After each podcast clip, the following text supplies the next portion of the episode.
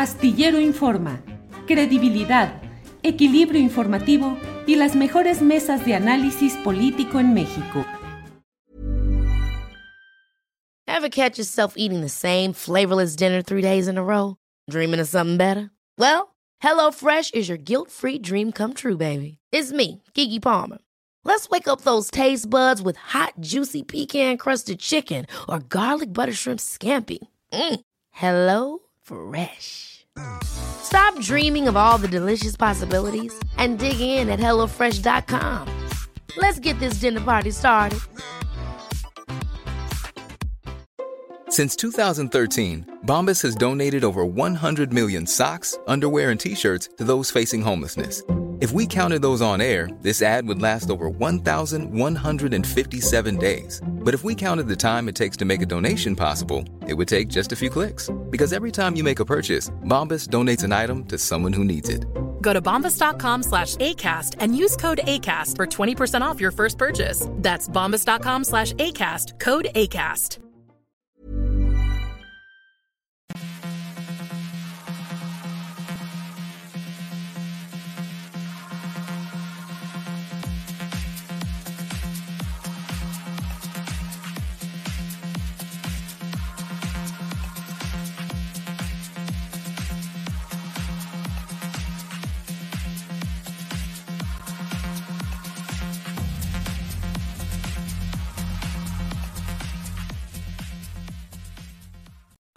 La una de la tarde, la una de la tarde en punto, ya estamos aquí en Astillero Informa. Gracias por acompañarnos en este esfuerzo que hacemos cotidianamente de lunes a viernes para llevarle la información más relevante, eh, el análisis, el contexto de lo que sucede y desde luego el debate en nuestras mesas de análisis. Gracias por acompañarnos en este viernes 21 de octubre de 2022. Hay mucha información, muchos asuntos relevantes. Para empezar, déjeme decirle que ya ha quedado definida la situación en el Estado de México donde ha quedado como candidata al gobierno por parte del PRI, Alejandra del Moral.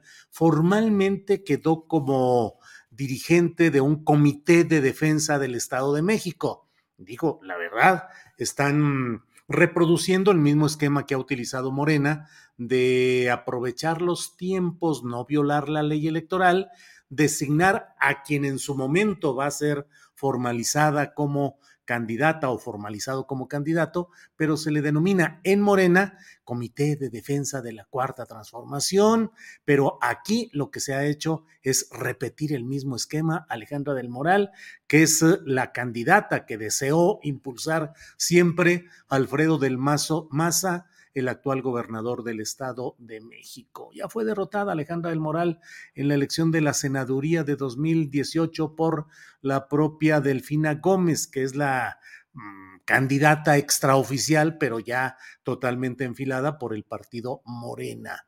¿Qué va a suceder? ¿Habrá ruptura entre el grupo eh, de Del Mazo y de Peña Nieto, que son quienes empujaron esta candidatura de Alejandra del Moral?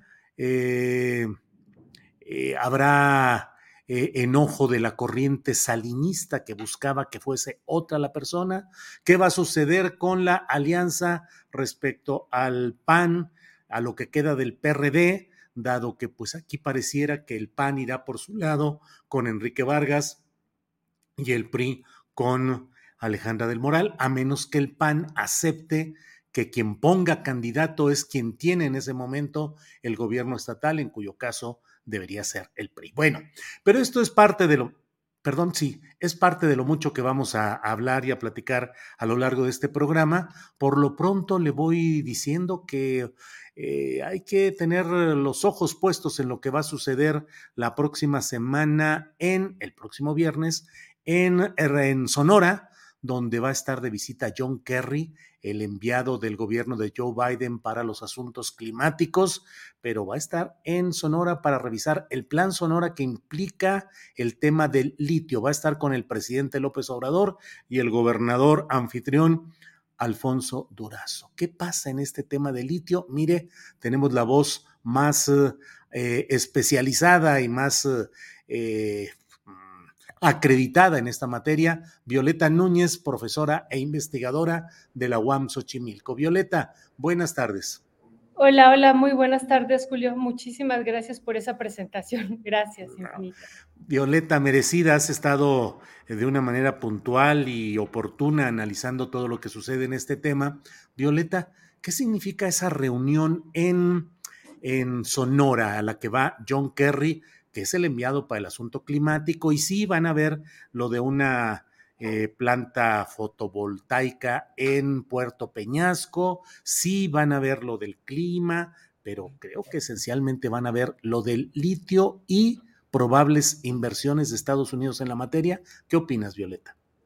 Sí, coincido con, contigo con lo que planteas, Julio pues hay que comentarle a nuestra audiencia y a la audiencia que sigue Astillero, entre ellas yo, yo siempre todos los días, bueno, ahorita estoy aquí en la universidad, pero siempre todos los días estoy siguiéndote, Julio, que en este estado está no solamente el principal yacimiento de litio en arcilla a nivel mundial, eso de los principales a nivel mundial, como han dicho los chinos y en particular Ganfen Lithium, sino también están estos otros eh, yacimientos que ya han sido eh, nombrados en estas 82 localidades con importancia a nivel eh, pues nacional. Una parte importante están ahí, más de 13 localidades se encuentran en Sonora y además estas áreas, Julio, que prácticamente no se dice nada de ellas, pero que son unas eh, zonas que ya el Servicio Geológico Mexicano tenía detectado desde hace varios años y que en ellas también eh, me parece que hay, eh, que, se llaman, que se nombran asignaciones mineras, una de ellas en Agua Prieto y otra en Nogales y una de 13 mil hectáreas y otra de 11 mil hectáreas, justo por también la posible, posible riqueza de litio que haya ahí.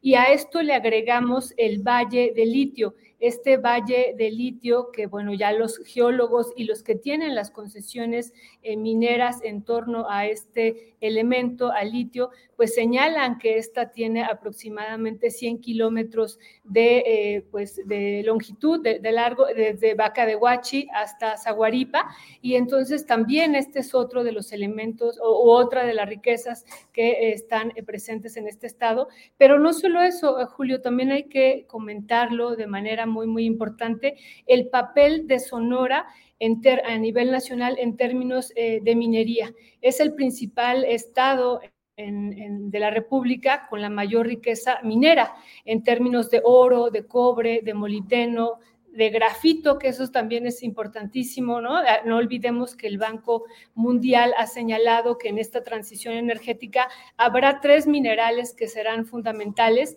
Uno, el primero que pone es el grafito, el litio y después el cobalto. Tenemos una riqueza inmensa de grafito en Sonora eh, y de litio también, y que me parece que eh, esta reunión también perfila la posibilidad y que hay, hay que poner mucha atención y también estar preocupados como nación, sobre todo no en este sexenio, sino lo que vendrá a futuro, de estarles abriendo la puerta a los estadounidenses para eh, tener acceso a esta eh, riqueza inmensa, insisto, en grafito, que es uno de los grafitos con, eh, pues que ya es muy, muy importante a nivel mundial, pero también con unas características particulares en todo el planeta, este grafito que hay en Sonora, y les estaríamos abriendo la puerta, esa es una duda a los estadounidenses, para que pues accedan a esta inmensa riqueza en estos minerales, no solo en litio, y además tendríamos que estar también eh, pensando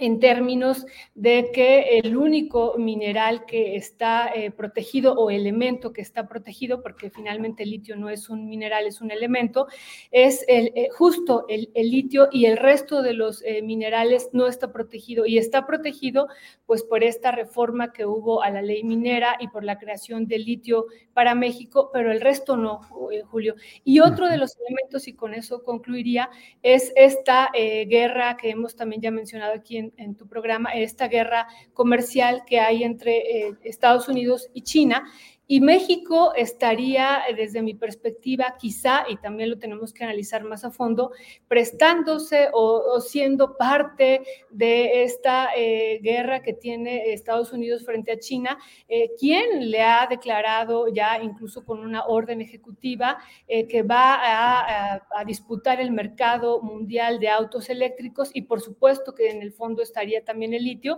se lo va a disputar Estados Unidos a China. Y bueno, pues nuestro litio, que además lo tienen aquí en la frontera, la mano de obra y todos los otros minerales eh, que le, son fundamentales para esta transición energética, pues lo pueden encontrar en Sonora y en otros estados de la República, Julio. Y eso sería un gran riesgo. Violeta, em, a veces la, la pasión y la emoción nos lleva a tener una visualización de las cosas que luego en los hechos a veces no corresponde. Te pregunto porque hubo mucho entusiasmo en su momento, por lo que incluso desde mi punto de vista de una manera equivocada, pues se llamó la nacionalización del litio que creo que no fue, digo, no fue tal en sí. Eh, y hoy pareciera, con los datos que tú nos eh, señalas y que yo comparto plenamente, pues que finalmente aquí todo puede quedar en una apertura para la inversión de Estados Unidos en temas estratégicos que convertirían a México en suministrador de elementos estratégicos en esa guerra comercial y desplazando efectivamente a Ganfeng, es el nombre de la empresa concesionaria eh, china, pero con la creación de la empresa en sí misma de litio MX eh, el, papel del gobernador de Sonora, Alfonso Durazo, como una especie de comisionado. Eh, las expectativas que tuvimos cuando escuchamos todo esto del litio, ¿se están cumpliendo o van a la baja?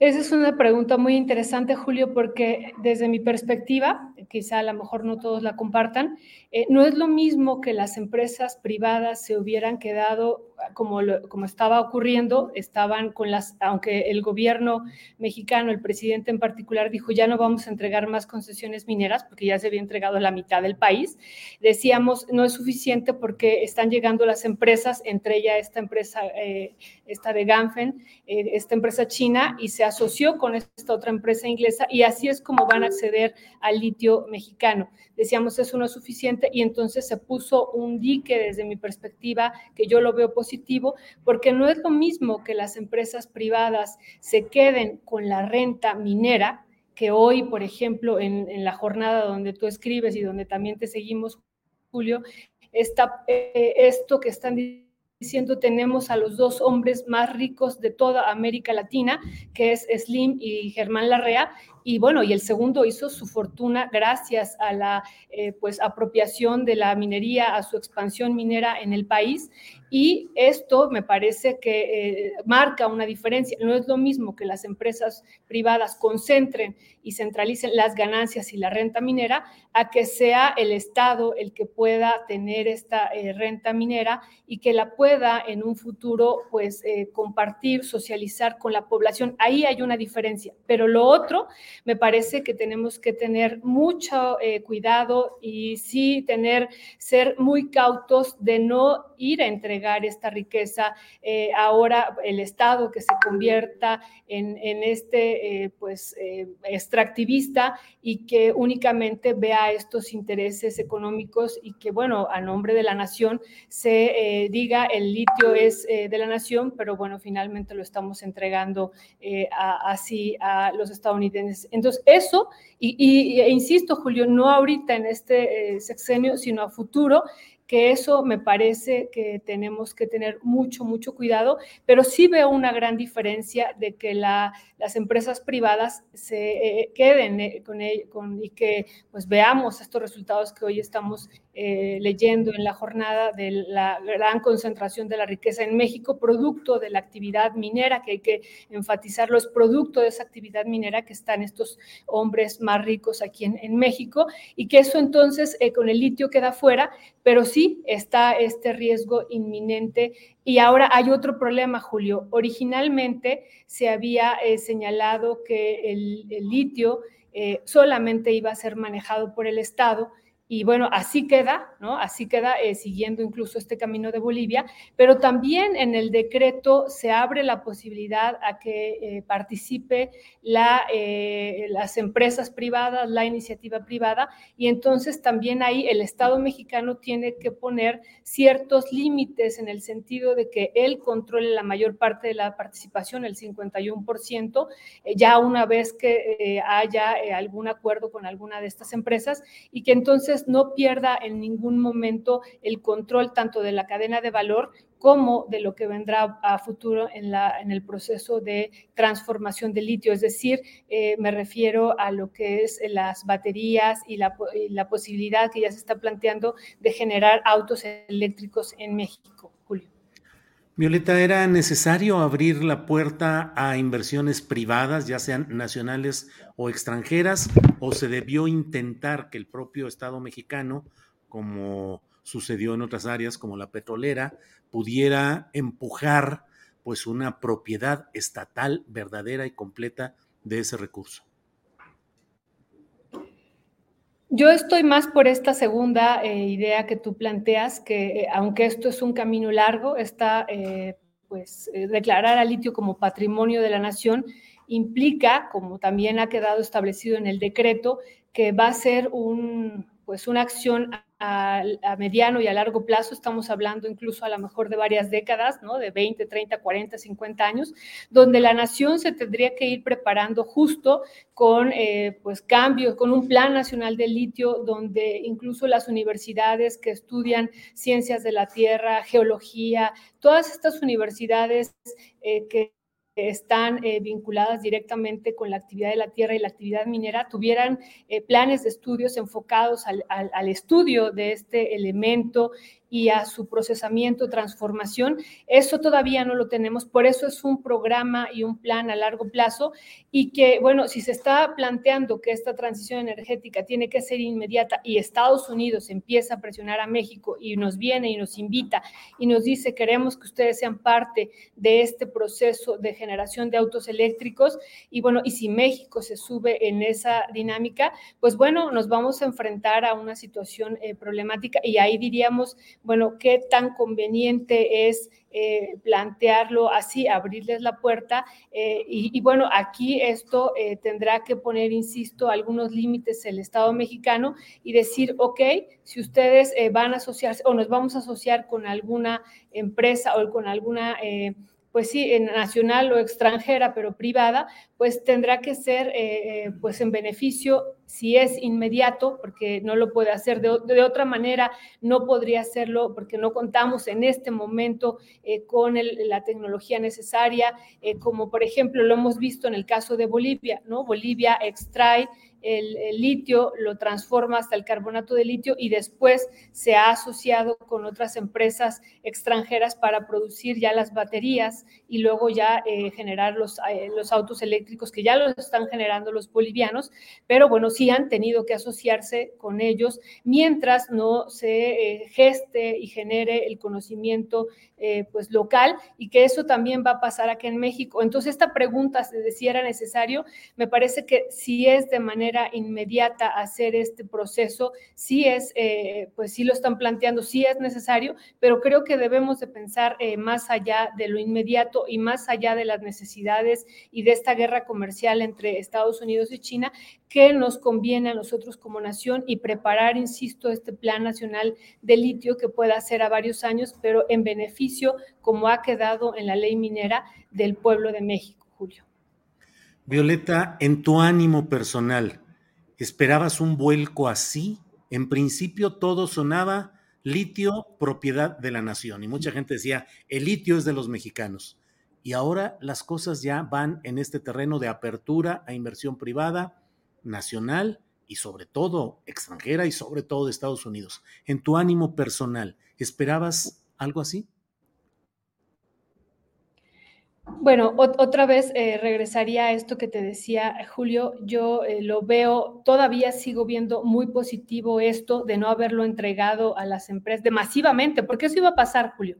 Teníamos dos caminos, entregar el litio eh, en concesión aunque no se entregaran nuevas concesiones, iban a empezar a llegar de manera masiva las empresas frente a la transición energética, iban a empezar a, a llegar de manera masiva al país e iban a empezar un proceso eh, pues de exploración y de extracción como lo, lo hizo Ganfeng Lithium en pocos años, ¿no? Ya digo, está parado ahorita el proceso, pero ya ellos ya tienen y además avanzaron sobre una cantidad inmensa de territorio en, en Bacadehuachi, en Sonora.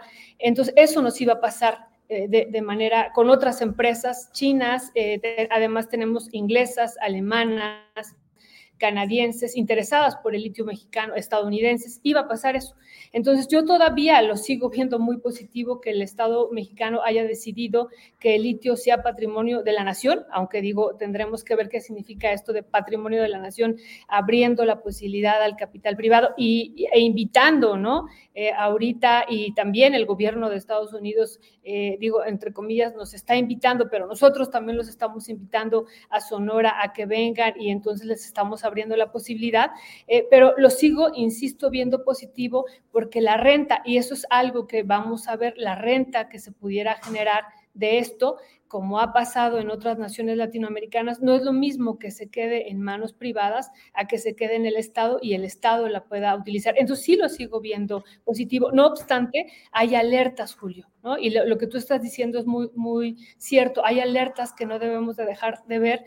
Uno, que eh, pues el capital pues no cuida el medio ambiente y no tiene una eh, visión eh, social de que la renta que se derive pues sea para la nación, sino ellos van a tratar de jugar siempre a su favor y eso también es algo que no debemos de dejar de ver. Y, y lo otro que también estaba comentando esta parte de Estados Unidos eh, que no nos utilice, ¿no? Digo, ya, eh, digo, hemos sido, vivido un proceso de subordinación eh, intenso de muchos años y décadas de su parte, y ahora que nos utilizara en un gobierno de la cuarta transformación en el sentido de que, bueno, yo tengo una guerra comercial con China y, bueno, uh -huh. necesito el litio que hay en el norte del país y además la mano de obra, ¿no? Y entonces, pues yo eh, avanzo sobre, sobre este territorio. Eso me parece que tenemos que tener como cuidado como nación. Bien, Violeta. Pues eh, como siempre agradezco la puntualidad y la precisión de tus comentarios. Si hay algo que desees agregar, con mucho gusto y yo por lo pronto, pues te agradezco esta oportunidad de platicar. Sí, Julio, la agradecida soy yo como siempre y nada más eh, decir también lo que ya hemos comentado en otro momento, la necesidad y sobre todo ahora más urgente que nunca ante el, arribo de estas eh, empresas a Sonora o esta posibilidad que hay uh, de apertura hacia estas empresas automotrices, que hay que decirlo, que serán las grandes empresas automotrices, eh, eh, tenemos que reformar la ley minera porque, insisto, no nada más es el litio, es el grafito, es el cobre, es el oro, son estos otros minerales que hay en Sonora y en otras partes de la nación que deben de ser protegidos y los territorios, en particular los pueblos que habitan estos eh, espacios repletos de minerales, todavía sigue siendo una nación con un, una inmensa riqueza, inmensa, inmensa, ¿no? Y entonces esto debe de ser eh, protegido urgentemente y por eso estamos pugnando desde hace varios años, y, pero no dejamos de insistir en este sexenio en particular, que la reforma a la ley minera es urgente y más con estos datos que acaban de salir el día de hoy de estos dos hombres más ricos de América Latina y quienes han gestado también su eh, fortuna a partir de la minería en nuestro país, Julio. Bien, muchas gracias, eh, Violeta, y seguiremos en contacto. Gracias, Violeta. Hasta gracias luego. a ti. Lindo día. Gracias. Igualmente. Hasta luego. Bueno, mire, pues ya estamos listos para ir con nuestra siguiente entrevista, que es con Claudia Villegas. Claudia Villegas, directora de la revista Fortuna, que está aquí con nosotros. Claudia, buenas tardes. Hola, Julio, ¿cómo estás?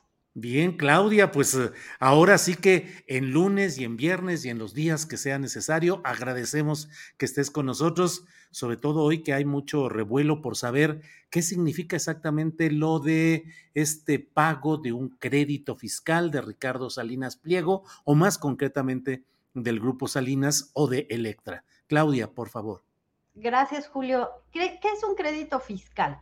Cuando un contribuyente... Eh, ingresa a una controversia con la autoridad porque no está de acuerdo con el cobro de impuestos, eh, bueno, pues lo que tiene que hacer es iniciar el proceso de reclamación, de impugnación, pero algo que es muy importante en este término de crédito fiscal es que hay que reservarlo. En este caso, cuando se trata de empresas públicas, eh, se reserva y ante la autoridad se garantiza y ante los inversionistas del mercado de valores se reporta en tiempo y forma. Y como sabemos, Julio, cada cuatrimestre las empresas que cotizan en el mercado de valores deben informar cuál es la situación fiscal de la sociedad y cómo impacta en sus resultados. Es decir, no puede decir la empresa que tiene tantas utilidades, X utilidades, si no toma en cuenta que debe reservar, que debe tomar en cuenta en sus finanzas ese crédito fiscal, Julio. Claudia, ¿y esta, este pago de hoy de números redondos, 2.800 millones de pesos, es solo una parte de litigios pendientes, Claudia? Sí, Julio, como hemos explicado aquí ampliamente, eh, bueno, desde 2014, desde 2012, Electra ha venido reportando diligentemente, por cierto, y quien quiera leerlo lo puede ver en sus estados de resultados trimestrales de la Bolsa Mexicana de Valores que se presentan en realidad ante la Comisión Nacional Bancaria y de Valores. Ella ha estado, esta empresa de electrodomésticos que consolida los activos del Banco Azteca, que por cierto está cumpliendo 20 años, eh, ha venido reportando eh, año con año cuáles son sus eh, créditos fiscales.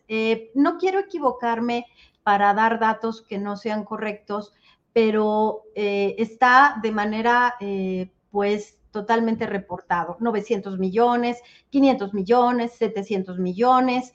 Y hay créditos, como en el caso de este, que tiene que ver con un litigio que incluso llegó a la Suprema Corte de Justicia, que en una primera instancia se dijo que eran 2.600 millones de pesos y que con actualizaciones se esperaba cobrar, y esto es información del Servicio de Administración Tributaria de hace algunos meses, eh, 3.500 millones de pesos.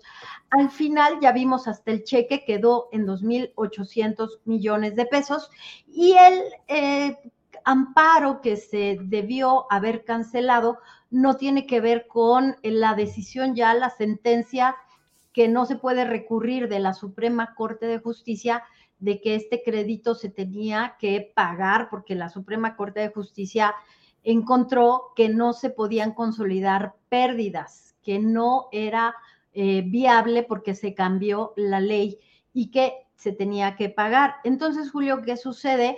Que bueno, con actualizaciones, recargos, al parecer, este, bueno, pues no quedó los 3.500 que se esperaban, pero sí tenemos 2.800 en la tesorería de la federación. Julio, en el, servicio de administración tributaria más bien, y eso es una buena noticia. Claro. Em, los 3.500 no se pagaron, ¿por qué? Porque algunos eh, recargos o algunas cosas se negoció que no se pagaran o cómo quedó ahí? Bueno, eso no lo sabemos, lo tendrá que informar Electra en su próximo eh, informe trimestral o incluso si somos un poco curiosos, acuciosos, eh, quizás ya está reportado en este trimestre, Julio, porque los inversionistas del mercado de valores seguramente necesitan o ya tienen esa información y eso sí, Electra lo ha venido informando. Lo que seguramente me quieres preguntar, Julio, es cómo están las deudas de los 30 mil millones de pesos que hay que recordar que la primera exclusiva se la dio Raquel Buenrostro a Alejandro Páez Varela y Álvaro Delgado en su espacio. Ella dijo, son como más o menos 30 mil millones de dólares. Si nosotros eh, recuperamos la historia que publicó Proceso hace algunos meses, creo que fue en mayo, bueno, ahí vamos a poder encontrar sin eh, temor a que yo me equivoque, que más o menos se tenía un cálculo de 18 mil millones de pesos en deudas que se van a seguir, digamos, si podemos usar litigando, que se van a seguir, van a seguir en los tribunales fiscales administrativos, eh, quizás lleguen a la Suprema Corte de Justicia, Julio, pero por ahora la buena noticia es que tenemos estos 2.800, porque hay pues este, esta, bolsa, digamos, de los 18 mil millones que estarían por ahí pendientes de litigarse, de reservarse, que deben estar reservados, Julio, y que pues hay que estar pendientes de lo que sucede. Sí, Claudia, y dentro de todo este esquema leí un tuit, vi un tuit tuyo donde decías no se nos olvide esta persona, y era la fotografía de Raquel Buenrostro. ¿Cuál es el papel que tuvo Raquel Buenrostro en todo, en toda esta historia? Que bueno, tiene un desenlace, eh, el primero o el, eh, el, inicial, a reserva de que se vaya viendo eh, qué otra cosa vendrá más adelante. Pero, ¿cuál ha sido o cuál fue el papel de Raquel Buenrostro? Alguien me decía, Julio, que lo que se debe reconocer en este gobierno es que se le cobró al contribuyente. Me parece que eso es muy destacable. Y yo diría, no solamente se le cobró, sino que se le dio lo que llaman los abogados como tú, impulso procesal a todos los procesos, a todos los trámites, a la aportación de pruebas ante la Suprema Corte de Justicia de la Nación. No hay que olvidar que sobre la resolución en firme que se dio, hubo diferencias entre los ministros de la Corte. Pareciera increíble, pero sí hubo diferencias. Algunos opinaban que eh, no era procedente que se cobrara el crédito porque la ley estaba vigente. Cuestión de tiempo. Y como yo te decía, me parece que lo que hizo Raquel Buenrostro es, eh, y desde que llegó al SAT, pues entrar a este agujero negro haciendo un símil con lo que sucede en el estudio de, la atmósfera, de las estrellas. Julio, cuando hay agujeros negros donde se pierden los casos, eh, creo que ella recuperó muchos de esos casos, logró cobrarlos eh, con el impulso procesal, insisto, porque a veces se perdían en niveles de las auditorías generales, las administraciones generales del SAT, en donde Raquel Buenrostro incluso inició procesos ante la Secretaría de la Función Pública. Poco se habla de ello, pero sí hay personas que no solamente fueron inhabilitadas, sino que enfrentan cargos. Entonces, creo que cuando se fue Raquel Buenrostro, muchos decían que había dejado pendiente este crédito en particular cuando ya era cosa juzgada y no sabíamos por qué no se cobraba. Creo que se cumplieron los tiempos y ahí está el resultado de Raquel Buenrostro, Julio. Claudia, como siempre, muy agradecidos de tu información y tu precisión, pero no puedo dejar de preguntarte ya al final, ¿cómo ves esto de que Banorte se retira de la posibilidad de quedarse con eh, todo el sistema City Banamex y queda ya solo tres tiradores que serían Slim, la REA y creo que es Banca Mifel la otra. ¿Cómo ves esto, Claudia? Fíjate, Julio, que yo creo que a Banorte le pasó un poco lo mismo que le pasó a Citi, evaluando para dónde va la banca, la banca que tiene que ver con el consumo, con los servicios, con las sucursales, con los cajeros automáticos. La banca de consumo en nuestro país se está transformando de manera acelerada y eh, Banorte acaba de anunciar que va con un banco eh, en la plataforma digital, un banco eh, que va a competir con las fintech, la ley de finanzas tecnológicas. Entonces, creo que Banorte de alguna manera lo evaluó mejor, pues igual que Citi, que prefirió pues concentrarse en, la punta de la, de la pirámide y dejar el banco de menudeo para BBVA, que está muy fuerte.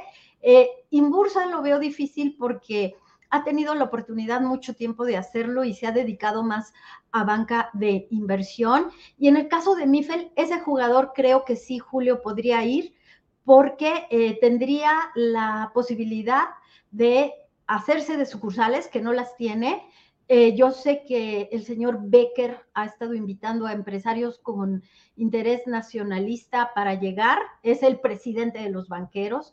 Eh, yo creo que tiene su oportunidad histórica y no tendría el problema que tendría Banorte, que sería el de tener que despedir a muchas personas porque ya habría duplicidades. Hay que recordar que Banorte ha venido integrándose por muchos bancos, Julio. Entonces, creo que ahí yo creo que evaluó costo-beneficio Banorte y que pues esto eh, se tendrá que definir durante los próximos meses, Julio, y vamos a ver cómo se acomoda la banca nacional ahora que necesitamos crédito para la pequeña y mediana empresa. Slim, pues creo que ya hemos comentado que pues le gustan más los negocios de banca de inversión.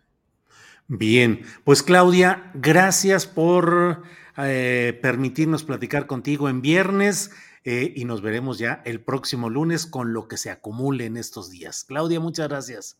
Gracias, Julio. Platiquemos de lo que pasa con la situación en, Gran Bretaña, en Reino Unido, que está muy complicada para las finanzas del mundo. Sí, sí, sí. Claudia, estaremos atentos. Gracias, por lo pronto y buenas tardes. Buen fin de semana a todos y a todas. Bye. Gracias. Claudia Villegas, directora de la revista Fortuna, que usted puede buscar en internet a través de www.revistafortuna.com.mx o comprar en las tiendas eh, departamentales, en los kioscos de publicaciones, puede comprar ahí la revista Fortuna. Bueno, déjeme ver, eh, en unos segunditos nos vamos a conectar eh, por vía telefónica eh, con un joven que a nombre de la colectividad de la normal rural Benito Juárez de Tlaxcala, nos va a hablar de lo que está sucediendo allá, porque ha habido, pues peculiarmente, ha habido actos fuertes de la policía estatal, de ese gobierno ahora morenista, gobierno del estado de Tlaxcala, eh, donde ha habido eh, respuesta dura contra normalistas, en este caso de la normal rural Benito Juárez de Tlaxcala, y también contra alumnos de la normal de Ayotzinapa que estaban de visita eh, apoyando un pliego petitorio de estos jóvenes. Y ayer dispararon, bueno, lanzaron gases lacrimógenos, balas de goma, y hubo un saldo de 30 jóvenes estudiantes lesionados y tres policías lesionados. Vamos a hablar en unos segunditos de este tema con un joven que hablará a nombre de la comunidad. Por la vía telefónica lo vamos a tener un poquito más adelante. Em, y mientras tanto, bueno, mire, déjeme ir compartiendo con usted alguna de la información que tenemos aquí y que se va rezagando. Mire, sobre este tema de Salinas Pliego, eh, escuchemos lo que con sus palabras eh, dio a conocer el presidente López Obrador respecto a este pago de las empresas de Salinas Pliego. Adelante, Andrés, por favor. Eh, las empresas de Ricardo Salinas Pliego eh, pagaron un crédito fiscal de un poco más de 2.800 millones de pesos. 2.800 millones de pesos. Esto de conformidad con una resolución de la Suprema Corte de Justicia. Celebro y agradezco el que se cumpla con este mandato judicial porque hubo voluntad para que se respetara la resolución de la Corte. Se habían interpuesto algunos amparos y se retiraron y se aceptó como cosa juzgada la resolución de la Suprema Corte. Hay otros procesos legales pero van a ser eh, las instancias correspondientes las que van a decidir, a resolver. Bien, esto es lo que ha dicho el presidente de la República en este tema. Y mire, eh, antes de ir ya con eh, dos voces de lo que sucede con los estudiantes normalistas en Tlaxcala. Déjeme completar con lo que dijo el presidente López Obrador hoy acerca de la venta de Banamex. Informó que esta tarde se reunirá con el presidente del Consejo de Banorte, Carlos Jan González. Adelante, por favor. Me buscó ayer el director, de Banorte. Eh, el presidente del Consejo, Carlos Jan González, que quería hablar conmigo. Quedamos en que terminando la conferencia, seguramente es para eso. Me buscó ayer ya en la tarde noche, ya no pude este, comunicarme con él, pero seguro es para eso. Entonces quedan tres, cuando menos. Ah, pero me estoy acordando que yo no lo puedo decir.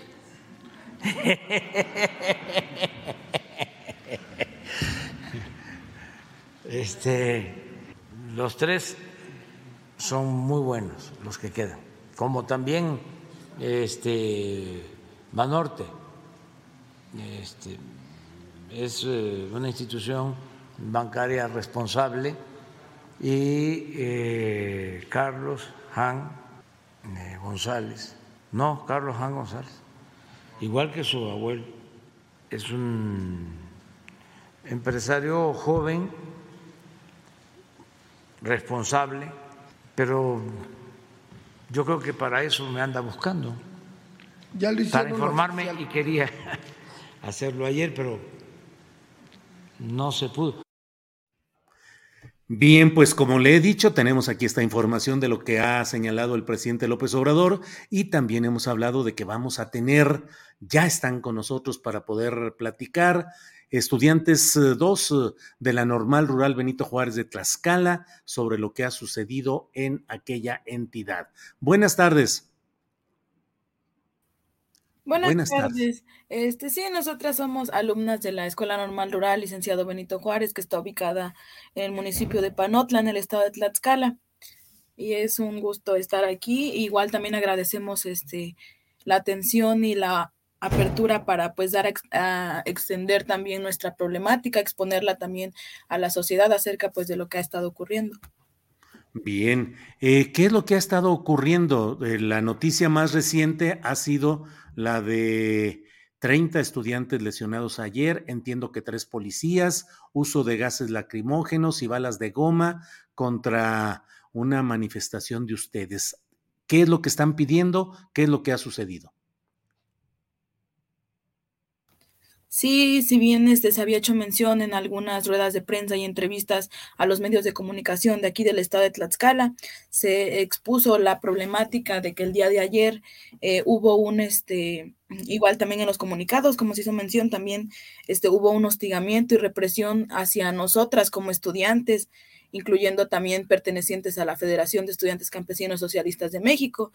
Este, y fuimos agredidos este, física, verbal y psicológicamente es, es importante mencionar que se nos impedía el paso, es decir, que pues por ello los estudiantes preguntaban que por qué no se les dejaba pasar debido a que se dirigían a nuestra institución. Sin embargo, pues lo único que recibieron como respuesta es que pues no se les iba a dejar pasar y fue en ese momento cuando pues los, en este caso las fuerzas policíacas encabezadas por el gobierno de Tlaxcala a cargo de pues la, la gobernadora Lorena Cuellar Cisneros pues comenzaron a, hacer uso de la fuerza en contra de los estudiantes, haciendo uso de gas lacrimógeno, este, macanas y, y pues sí, golpes de manera física. Sin embargo, pues como estudiantes lo único que se tenía en su defensa pues eran palos que encontramos cerca pues del lugar, igual que piedras y fue con lo único que pues se pudieron defender en este caso porque los atacaron de manera directa.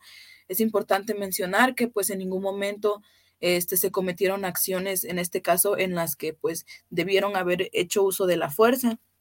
Derivado de ello, pues hay, este, sí, como ya se comunicó y se mencionó, hay personas, estudiantes de nuestra institución y externas a ella que pues bueno, salieron perjudicados y, y, lastimados y en especial una compañera de nuestra institución que se encuentra pues gravemente este, de salud y pues se desconoce de verdad eh, qué es lo que vaya a suceder con la compañera. Entonces es por ello que realizamos los comunicados y que pues en este caso se le responsabiliza a lo que es el gobierno del estado porque fue así como pues intentaron este pues impedirnos el libre tránsito. Entonces pues fue la única la situación que se suscitó el día de ayer.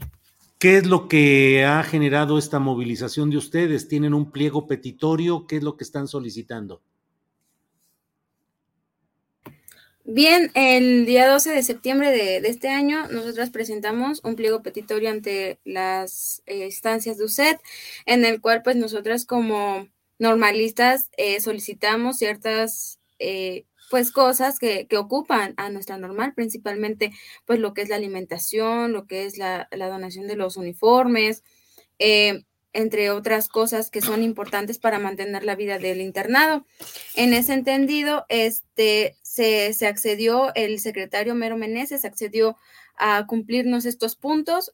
Sin embargo, este, ahora viene cuando nosotros queremos la institución del cuadro directivo, ya que había mucha inconformidad y también mucho desvío de recursos eh, con estas tres eh, pues actores principalmente este, la maestra Nadia Minor Ferra, que es la, directora de, la institución. Cuando nosotros quisimos hacer este, pues esta institución, hicimos eh, la inconformidad. Eh, el gobierno pues se negó totalmente debido a que también están coludidos con el desvío de recursos que se destinan a la normal y fueron eh, desencadenándose diversos acontecimientos. Nos fueron reprimiendo cada vez más, este, nos hostigaban, si bien también el 16 de octubre este, dentro de lo que es la normal rural para prevenir que nosotros eh, hiciéramos algún tipo de manifestación eh, en su acto de, mundial de tiro con arco. Nos mandaron a rodear, eh, nos hostigaron, mandaron cuerpos policíacos, fuerzas especiales, nos estaban este, sobrevolando helicópteros, o sea, era bastante hostigamiento en el que también el pueblo salió a respaldarnos y ayudarnos. Este, y pues sí, hemos estado bastante hostigadas durante toda la semana durante todo este transcurso de los días y únicamente eh, pedíamos inicialmente la destitución del cuadro directivo, sin embargo también eh, nos ha negado ya el derecho a lo que es eh, la comida, nos quitaron la ración, entonces sabemos que es un sistema internado y que también de eso sobrevive. Entonces, por el momento estamos alimentándonos de lo que nos proporciona el mismo pueblo y algunas otras instituciones que, que se han solidarizado con nosotras y nos han estado proporcionando alimentos de la canasta básica, eh, prácticamente frijol, arroz, nada, este, nada novedoso. Y, bueno, este ha sido el, hecho. Bien, pues eh, les agradezco que hayan tenido la amabilidad de poder plantear aquí eh, el contexto de lo que está sucediendo allá y estaremos atentos a cualquier circunstancia. Así es que yo les agradezco mucho que hayan estado en esta ocasión aquí en Astillero Informa.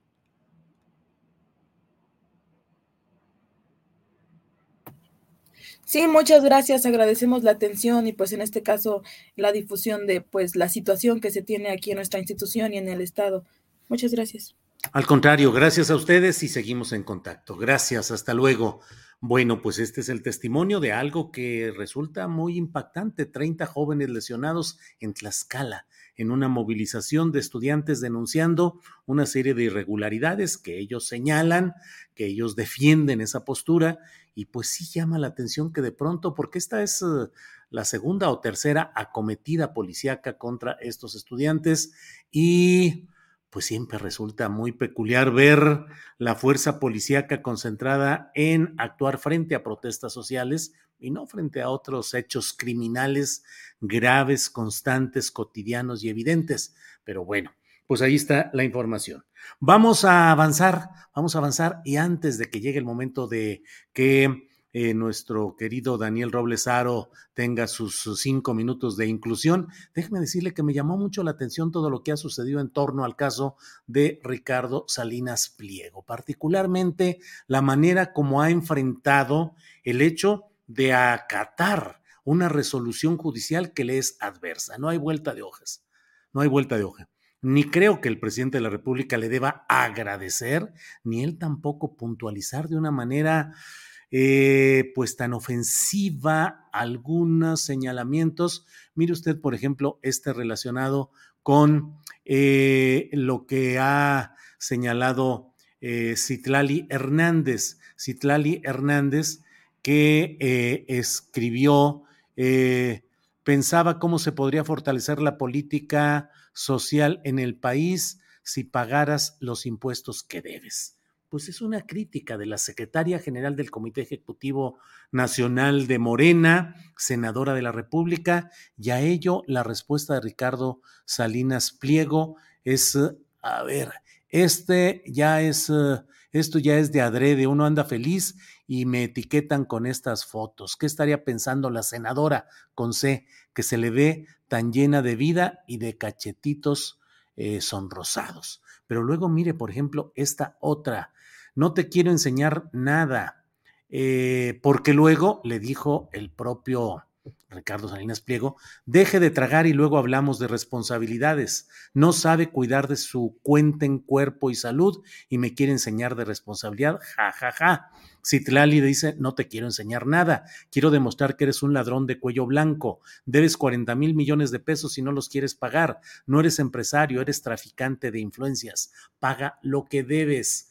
Eh, eh, en una insistencia de Ricardo Salinas Pliego en cuanto al peso corporal de Citlali Hernández, señalamientos de, pues no, no de la obesidad en sí o de un trastorno de salud que pueda haber, sino el señalamiento grosero de una serie de cosas que iremos viendo a lo largo de estos tweets, de este y de otros que han, se han ido eh, em, proponiendo, y luego llegó este momento en el que dice, dice Salinas Pliego, eh, rellena, obsesionada con mi riqueza y éxito. Como billonario y mexicano te reitero, baja de peso y no bailes en septiembre.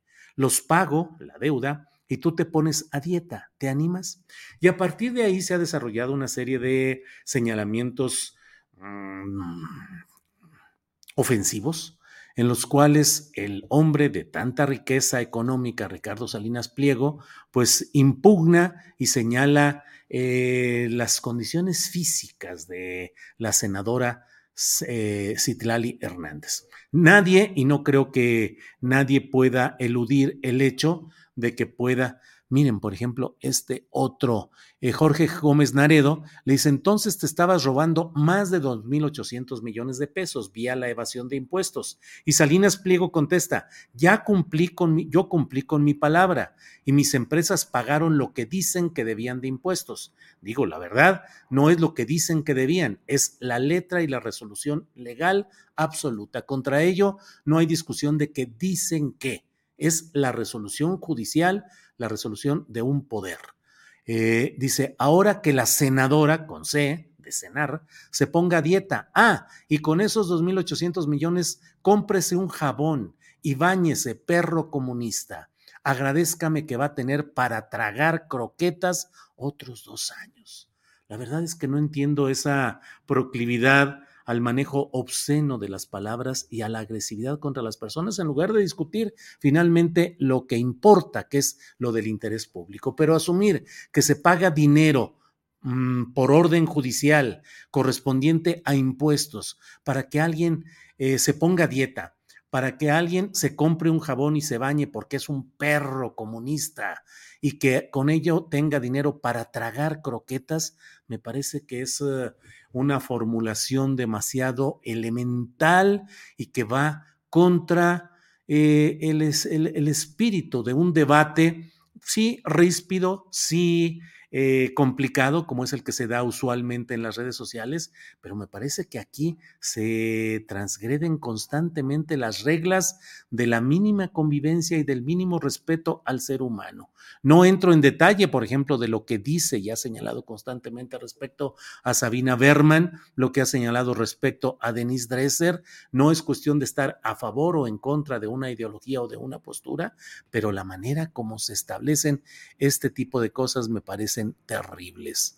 Eh, en su última salida de shopping, Ricardo Salinas se compró a Chumel Torres, dice Jorge Gómez Naredo, porque en una fiesta de cumpleaños que hizo el señor Salinas Pliego y que tuvo, le dio toda la difusión, se ve, por ejemplo, a Chumel Torres. Pero, a ver, nomás regrésalo, por favor, tantito, Andrés.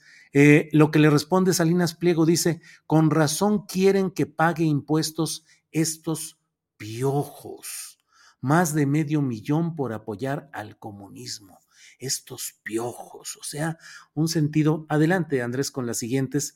Em, no llore, perro comunista, el que se sube se pasea, aguanta y no sea llorón, parásito envenenador de mentes de estudiantes. No lograrán que el comunismo a conveniencia se instale en México. ahora haga corajes e intente parecer intelectual con sus respuestas. Eso cuando Jorge Gómez Naredo dijo, yo no te ataco, te describo, pero quien describe mejor lo que eres y siempre serás son tus tweets. Como esos hay otra serie de mensajes que me resultan a mí realmente eh, preocupantes. Hay otros relacionados específicamente también con eh, Genaro Villamil, en los cuales hay eh, pues una serie de, de, señalamientos que creo que son impropios de lo que se debería de manejar en estos temas. Y a mí me parece preocupante porque de por sí estamos en una situación muy complicada de lo que es eh, el debate, la discusión, las ofensas en el terreno de las redes sociales. Y creo que un personaje como Ricardo Salinas Pliego, que es un hombre con una responsabilidad social como empresario, empresario exitoso, ahora sí que haya sido como haya sido, no entremos a los terrenos específicos, pero bueno, finalmente es un hombre que ha acumulado suficiente dinero y que lo luce ahora, que lo exhibe, que regala dinero en las redes, pero que además mantiene y promueve este lenguaje,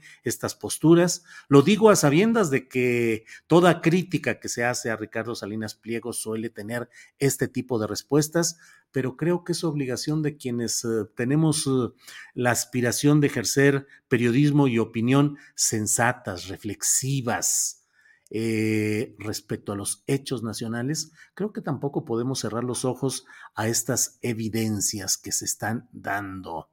Eh, dice respecto, dice, oigan, ¿quién es Lord Antenas y por qué le truena la reversa? Ja, ja, ja, para tener la lengua larga hay que tener la cola corta y estos pendejos no entienden.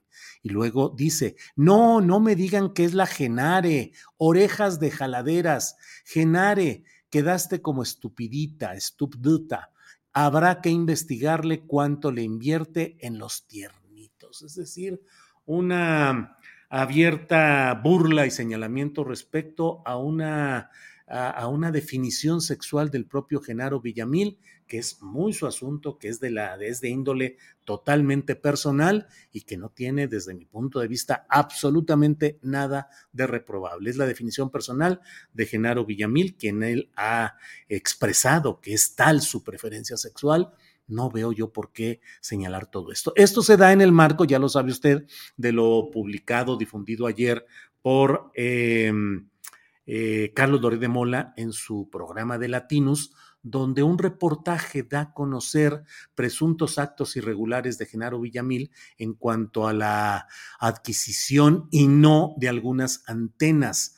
Ya el propio eh, Villamil ha señalado que especialmente omitieron señalar en este recortaje, dice Genaro Villamil, el hecho de que frente a todas esas irregularidades hay denuncias y señalamientos oportunos presentados ante los órganos correspondientes, porque es un asunto que corresponde a ese ámbito.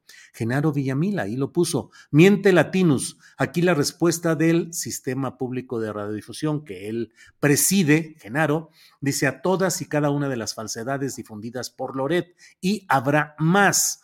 Eh, es un comunicado que da a conocer. entiendo que va a haber un, un video en el cual el propio eh, Genaro Villamil va a detallar algo de esto y va a hacer algo más con la postura que él asume, pero pues detallan ahí una serie de cosas relacionadas con este reportaje que pretendió o que pretende, ya veremos cuál es el resultado, aquí no estamos ni para exonerar ni para sentenciar a nadie, hay procesos que tendrán que cumplirse. Em, eh, Genaro Villamil puso ahí eh, un reporte de que las empresas de Salinas Pliego pagaron un crédito fiscal, eh, bla, bla, y dice Ricardo Salinas Pliego, yo soy hombre de palabra e hice una apuesta con la senadora. Yo cumplí mi parte, ahora vamos a ver si ustedes cumplen, Lord Antenas. Me parece preocupante y me parece que a riesgo de que una reflexión como esta pueda acarrear eh, estas cargas, estos disparos, esta metralla de obscenidades en algunos casos, de desbordamiento verbal, hay que hacerlo y hay que decirlo porque tenemos que cuidar y preservar el ambiente de una sana discusión y de que los asuntos públicos no sean convertidos en revanchas, en retos o en agresiones a personas específicas. Bueno, ya me pasé de tiempo porque ya es momento de ir con los minutos de inclusión correspondientes a Daniel Robles Aro. Adelante. Julio. Adriana. Ángeles. Comunidad Astillero. Buenas tardes. ¿Qué tal su semana? ¿Ya vieron Velasco Arán en Armonía Familiar? Nosotros solo hemos visto el primer capítulo. Y bueno, les quiero preguntar. ¿A ustedes les gusta su voz? ¿Es grave? ¿Aguda? ¿Rasposa? ¿Sexy? ¿Tiene algún acento en particular? ¿Chilango? ¿Jarocho? ¿Norteño? ¿Yucateco? ¿Tapatío? ¿Creen que serían buenos actores? ¿Locutores? ¿Cronistas deportivos? ¿Cantantes tal vez? ¿Vendedores de tianguis? ¿Gritones de la lotería? ¿Ropa vejeros? Sea como sea, les invito a agradecer a la vida y sentirse afortunados porque vemos personas que por diferentes circunstancias no podemos hablar. Y daríamos lo que fuera por tener el don de la palabra. Poder decir a tus seres queridos cuánto los amas. Platicar. Pedir por teléfono una pizza o unos tacos. Defender tus derechos o defender a otros. Comunicar consolar y reconfortar a quien lo necesita. Como ustedes saben, yo utilizo un sistema de voz sintética que me ayuda a expresar mis ideas. Y eso también tiene sus pros y sus contras. Por ejemplo, yo tengo que elegir de entre una serie de opciones. Ya sea, del motor de voz que viene incluido en mi teléfono de forma gratuita, o de alguna app de paga. Los inconvenientes del motor de voz gratuito es que el sistema no entona las preguntas. Y eso para mí es incómodo e inconveniente, porque yo utilizo el motor de voz todo el tiempo. 1. Para la app que me lee todas mis notificaciones. WhatsApp. Llamada entrante. Twitter. Messenger. Facebook. Correos. Y si la conversación contiene alguna pregunta, pues simplemente pierde el sentido. Suena como afirmación. Por ejemplo, un ¿Te vas a rajar? ¿Quieres quedarte encerrado en la casa? ¿De qué color es tu playera? Suena como Te vas a rajar. ¿Quieres quedarte encerrado en la casa? ¿De qué color es tu playera? Desde hace como tres años yo utilizaba este motor de voz. Lo pagué y descargué legalmente. Con este presenté mis iniciativas en el Senado. Y también hice los primeros segmentos de cada viernes. Y hace poco lo cambié por este. Porque me pareció que se escuchaba más natural. Y pagué un año completo para poder utilizarlo. Y por cierto, es más caro que el anterior pero resulta que a veces falla. No entona correctamente las preguntas y además ha causado problemas con la monetización de este programa en Facebook. Porque el algoritmo alega que estoy suplantando la voz de los audiolibros. Esto, sin duda. Es un complot orquestado por intereses malignos. Así que me regreso a la otra voz. Ustedes nomás aguanten vara y no se saquen de onda. Yo mero sigo estando detrás. Para las personas que me lo han preguntado, mi motor de voz es de una app que se llama Capella Voices TTS. Y es una app que contiene un banco de voces en diferentes idiomas. Y además tiene un proyecto muy interesante que ya les platiqué anteriormente y hoy lo retomo. La app tiene un apartado que dice Mob y es un proyecto en el que cualquier persona generosa puede aportar su voz y también conservarla para la posteridad. En videos pasados yo les platicaba que qué les parecería que la voz de algún programa que ustedes utilizaran fuera la de un ser querido. Por ejemplo, que la voz que les dirigiera en el tráfico fuera la de su hijo pequeño, sus padres o alguien muy querido, y que posiblemente ya no esté. o ya haya crecido. ¿Ustedes recuerdan su voz de niños? ¿O la voz de sus padres o abuelos o esposos fallecidos? ¿De qué ser querido les gustaría conservar su voz? ¿Donarían su voz para que personas como yo puedan tener una forma de hablar? Piénsenlo. Y gracias como siempre por escucharme. Hasta la próxima. Te comparto mis redes. Twitter. Arroba Daniel Robles Mex. Facebook. Daniel Roblesaro. YouTube. Daniel Roblesaro. Si deseas hacer una donación para el último tramo de la recuperación de mi mamá, aquí puedes hacerlo. Gracias de corazón. Bueno, pues ha sido ya este espacio inclusivo de Daniel Roblesaro. Son las dos de la tarde con tres minutos, así es que corramos rápidamente a entrar a la mesa del más allá. Vean ustedes ahí, vean ustedes, Fernando Rivera Calderón. Fernando, te has transformado. ¿Qué sucede, Fernando? Sí, me parezco, pero no, no soy yo, no perdón, soy yo. Perdón, perdón, Fernando Rivera Calderón. Bienvenido, Fernando, buenas tardes. Buenas tardes, amiguis, ¿cómo están? Amiguis, muy bien. Ana Francis Moore. Amiguis, Ana Francis. Transmitiendo, transmitiendo desde Guanajuato, desde el Festival Internacional Cervantino. Ándale, muy bien, Ana Francis. Pero bueno, vamos ahora con Horacio Franco. Horacio, buenas tardes. Hola, amigos. Ya no, ni amigas, amigues, amig amigos. Amigos, ahora somos amigos. A ver, nuestra corresponsal en el Festival Cervantino de Guanajuato. Ana Francis, ¿qué tan buena eres tú para pagar impuestos o luego traes tus atorones? No, soy muy buena, Julio. Pago puntual. Realmente, o sea, habrá, habrá sido, habrá alguna vez en la que habré tenido algún atraso, pero no. Siempre me ha puesto muy nerviosa de ver los impuestos. Y como pues siempre me dediqué a hacer crítica política, dije, no, ¿para qué le buscamos? No, no, no, puntualita y por la derecha. ¿Te duele pagar impuestos? Es decir, ¿consideras que, dicen algunos, todo impuesto es un robo? No, ahorita no. Antes sí. Sí. Ahorita la neta no. Sí los Ah. pago hasta con gusto. Eh, bueno, déjame seguir adelante. Fernando Rivera Calderón, usted paga impuestos. Sabes que ¿no? además es que ahorita, Julio, ahorita es una circunstancia especial porque la mayor parte de mis ingresos pues es por ser diputada y ahí ya de cajón te descuentan un cachote, pero pues tengo ISTE, tengo aguinaldo, o sea, es cosas que en mi vida había tenido, pues me resulta súper exótico y súper benéfico, pues, ¿no? Entonces hay una parte de eso que pues me parece razonable, ¿no? Ujú. Y de lo otro que, per- que percibo de, de las otras cosas que todavía sigo haciendo, pues es realmente poquito. Me toca pagar un cachito y ya. Bien, Ana Francis. Eh, Fernando Rivera Calderón, usted díganos si paga, cuánto paga, es usted un evasor fiscal, anda echándole broncas al fisco y al SAT, o cómo es su vida, don Fernando. No, no voy a caer en, en la provocación. Este, te, te voy a pasar a mi abogado, Ándale, mi contador.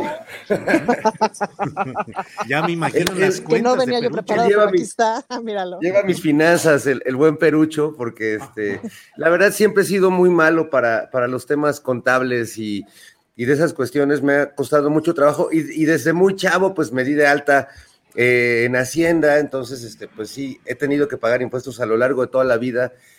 Igual que Ana Francis, durante un largo periodo, no me hacía ninguna gracia porque además sentía que lo que le estaba era pagando al guarura a algún político o este, sus fiestas, eh, así como las de Salinas Pliego, o, o cosas que realmente no, no veía que, que la lana que los contribuyentes dábamos fuera a ninguna parte.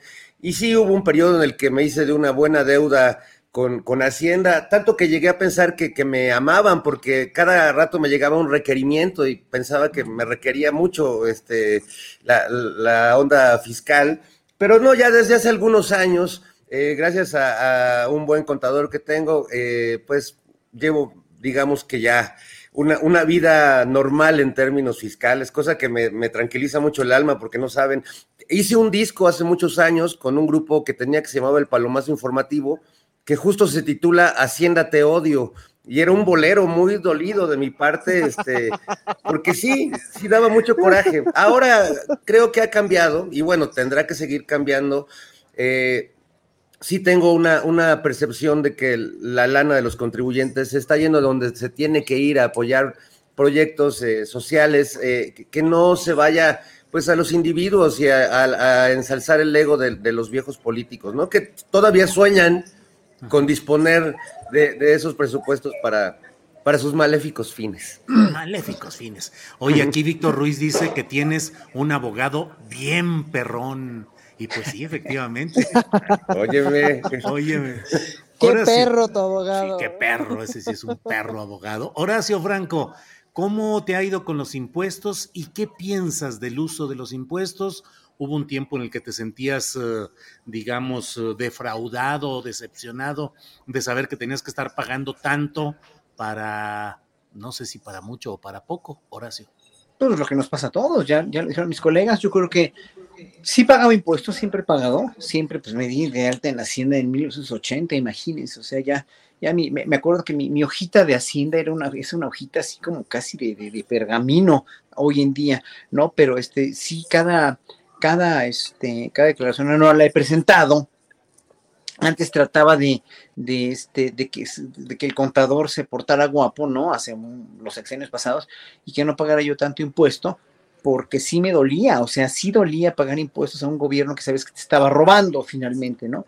Y hoy por hoy no, hoy por hoy hasta con gusto los pago y este y tengo una contadora maravillosa que es súper súper eficiente, es una, una, una, joya de contadora porque siempre siempre he tenido contadores, antes tenía contadores que, que este no, no siempre eran funcionales para para este pues para sobre todo para puntualidad, ¿no? Que a mí me urge siempre la puntualidad y este y, las declaraciones en ceros y luego tenías que te, llegaba el madrazote de, de, lo que no habías pagado no y que tienes que declarar. Y hoy por hoy pues mi contador es una joya y la, la, la de, verdad la admiro muchísimo y este y, ya no ya pago impuestos con todo el gusto del mundo. Y además siempre exijo porque hay muchos establecimientos muy truculentos también que no te mandan las facturas, entonces tienes que andar tras de ellos. Y yo ya hasta hace poquito amenacé a uno con que este los iba yo a denunciar al SAT porque son unos multononones que te cobran cuando no emites facturas, ¿no? Y yo también como en un momento dado cuando contrato colegas que me acompañen o que a los que dirija yo, que yo armo un evento, a mí me lo pagan, pues tengo que declarar eso meticulosa y religiosamente, si no, pues tengo hacienda ya con, con auditorías. Nunca he tenido una, por fortuna, pero siempre he sido muy cumplido. Bien, Horacio. Ana Francis, eh, dentro de lo que de estas horas se ha conocido, pues que eh, el empresario Ricardo Salinas Pliego ha pagado ya 2.800 millones de pesos, que es una parte del total que tiene en litigio. Eh, ¿Qué opinas de estos cobros que me parece que definen una postura muy clara de cobrarle a los, todos los grandes empresarios lo que deben sin mayor consideración? Por un lado. Y por otra, hace unos momentos aquí leí algunos de los tweets que ha puesto Salinas Pliego, que me parece a mí que son eh, una manera muy obscena de responder a personajes como Citlali Hernández, como Jorge Gómez Naredo, como a Genaro Villamil, en el sentido de señalamientos físicos, de preferencias sexuales, perro comunista, le dijo a uno de ellos. Eh, me parece que hay una reacción impropia de alguien que debería estar simplemente cumpliendo con sus obligaciones fiscales y se mm. acabó. ¿Qué opinas, Ana Francis? Pues es como, yo no sé si llamarle el síndrome Paquita la del barrio, porque ya la verdad es que pobre Paquita la del barrio. Este, pero esta forma de comunicarse a través del insulto así y de no, es como de, ¿qué estamos en la primaria o, en la prepa o qué? Es como rarísimo, ¿no, Julio? Como justo esta forma de comunicarse de estos personajes que, que me parece que es, que es así como muy infantil y tal, porque es a partir de, yo siempre, permítame por favor esta expresión, yo siempre la he tenido más larga. Como en este momento, en este pedazo de poder, no la tengo más larga porque tengo que soltar 2.500 millones de pesos sí o sí, ¿no? Entonces, no puedo más que el gobierno, no puedo más que la Secretaría de Hacienda, no puedo más que el SAT. Y eso debe ser terrible para alguien que siempre ha podido más que todos. Entonces, como que esa este, puesta en cuestión de su poder, del tamaño de su poder, pues genera mucha violencia, pues, ¿no? Y genera esta reacción de, de ah, pues, este, pues, pues, pues, mocos a todos, pues, ¿no? Es como rarísimo, Julio, ¿qué te digo? Es de esas veces que te preguntas, bueno, ¿dónde está la educación? ¿Para qué te sirve tanto dinero si no es pues, para educarte tantito, para tratar como gente decente a los demás? Pero pues sí, es justamente lo, y lo estamos viendo por todos lados, pues, ¿no? De esta banda que, que ha vivido tantos años creyendo que su voz es la más importante. Y no. Bien, Ana Francis. Mira cómo reacciona. Claro. Fernando, ¿qué opinas de este episodio que, insisto, lo estamos viendo desde el plano público, del interés público? Es decir, cuando haces este tipo de expresiones de un empresario tan poderoso, pues eh, eh, es un asunto público.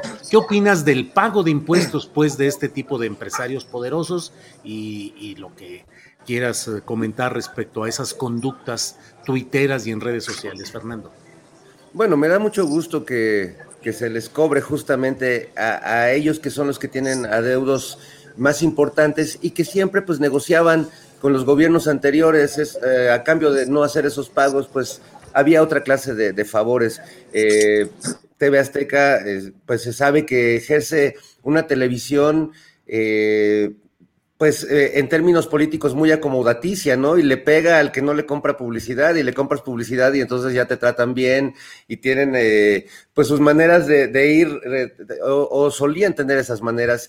Eh, Salinas Pliego se, volvió un personaje yo creo que muy importante pese a lo, patético que pueda ser su, su persona, porque hay una percepción de que él es como un aliado de la 4T y de López Obrador, que son como cuates, ¿no? Como que se llevan bien, como que TV Azteca se ha beneficiado eh, durante el gobierno de la 4T, pero también en, los informativos de TV Azteca también eh, le pegan al, gobierno de la 4T, o sea, no hay una afinidad así como, como absoluta. Eh, yo veo que de diferentes maneras se suben a, trenes de, desinformación eh, y, siguen golpeando. Por otro lado, siento que Salinas Pliego, no sé ustedes qué piensen, pero me parece que es la mano que está moviendo la cuna de, Lili Telles, ¿no? Siento que es el mismo discurso y siento que eh, este empresario bully, ¿no? Que sigue siendo un junior, aunque ya tenga sea un señor de, siete décadas, eh, pero se sigue comportando como un adolescente. Me parece que él, él, es el respaldo económico y el que le da esa seguridad a la senadora Telles para hacer y, maldecir. Y este tono, pues es, a, mí me resulta muy familiar, eh, amigos, porque yo eh, tuve la, la, desgracia de ir a una secundaria privada de hermanos maristas, ya lo he comentado, el Colegio México, donde buena parte de mis compañeros eran Ricardo Salinas, eran bullies que eh, eran chavitos, eh, hijos de, pues, de empresarios, de gente rica, poderosa, de políticos, que estaban acostumbrados no a convivir con amigos, sino con empleados, ¿no? Y que trataban a la gente, pues siempre a partir de lo que ellos veían como un, un rasgo de inferioridad, fueras chaparro, este, gordo, moreno, o sea, todo desde el estándar de ellos, ¿no? Entonces, pues cualquiera, por cualquier razón, o sea, podías tener un lunar y ya ser descalificado por esa, por esa razón y ser golpeado y buleado. Y siempre pues con esta, esta cuestión del patrón hacia, hacia abajo, ¿no? O sea, no, no hay amigos, hay empleados, no hay, eh, siempre tiene que haber un sometimiento del que perciben eh, abajo económicamente. Y pues por eso cuando leo a, Ricardo Salinas, haz de cuenta que estoy escuchando a esos compañeritos de 16 años, que todo su, universo era pues ver quién la tenía más grande, ver, este, molestar al, gordito, ¿no? Este, molestar al, que calificaban como naco, molestar a, a, eso se dedicaban. Es, es terrible y es un poco triste ver a un hombre que la vida pues le ha dado mucho dinero y mucho poder, pero no le ha dado absolutamente nada de sabiduría, ¿no? Y, es, es muy triste ver a, un hombre a su edad pues con la mentalidad de un, de un junior de 15 años. Me, parece que O sea, ya no tiene un papá que le preste el coche, pues, se lo, supongo que él se lo presta a sí mismo, pero debe ser muy loco vivir adentro de su cabeza. Bien, Fernando. Em, Horacio Franco, ¿qué opinas del tema del pago de impuestos estrictos a los empresarios? Uno, dos, este tema del bullying en las redes sociales. Eh, y casi tercero, te diría, ¿qué opinas de pues del papel que tienen algunos empresarios en la, en la función de recibir beneficios del gobierno actual y mantener posturas tan peculiares como estas de las que estamos hablando. Horacio Franco. Mira, a mí me da gusto que ya se haya pagado los 2.900 millones de pesos, que es un dineral, obviamente, ¿no? Que la Suprema Corte haya intervenido. Eso quiere decir que es un asunto muy serio, finalmente, ¿no? Pero si no los hubiera pagado, yo siento que seguiría en la misma tónica. Ahora, seguir en esta tónica de, de, agresión eh, con un, eh, de un empresario que en un momento dado me infundió, sí, así me mucho respeto, a mí me, me, me infundió mucho respeto porque empezó con las orquestas, empezó con una sensibilidad, yo lo conocí eh, como una persona sensible a la música, con lleno, después de que me enteré de que pues todo eso también le tenían que apoquinar los, los gobernadores, este, después quejándose los mismos gobernadores de que tenían que anunciarse en TV Azteca, digo que tenían que, que apoquinarle a las orquestas de Esperanza Azteca para, para, este, para pues, que hicieran buena publicidad hacia ellos, ¿no? En la televisora, bueno, dije todavía, ok, bueno, favor con favor se paga, ¿no?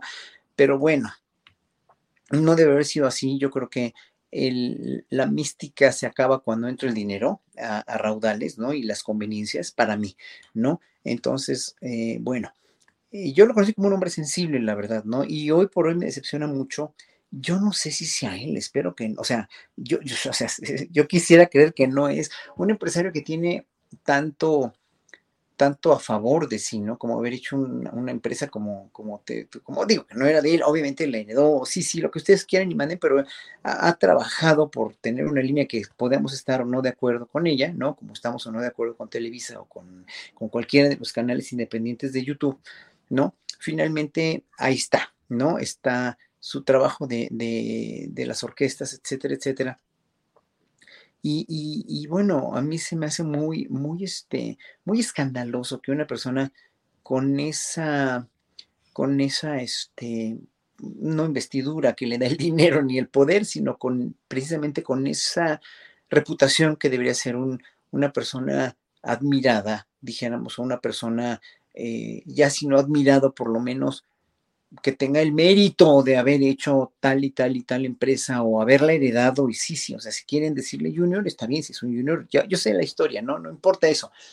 pero tratas de enmendar tu camino, ¿no? Tratas de, de aparentar ser una buena persona, ¿no? A mí, a mí me decepcionó más todavía cuando en, en, la pandemia los trabajadores de Electra, y ya lo he dicho varias veces, pues dos, dos este, familiares de amigos míos se murieron, ¿no? Porque los obligaron a ir, se contagiaron de COVID y murieron.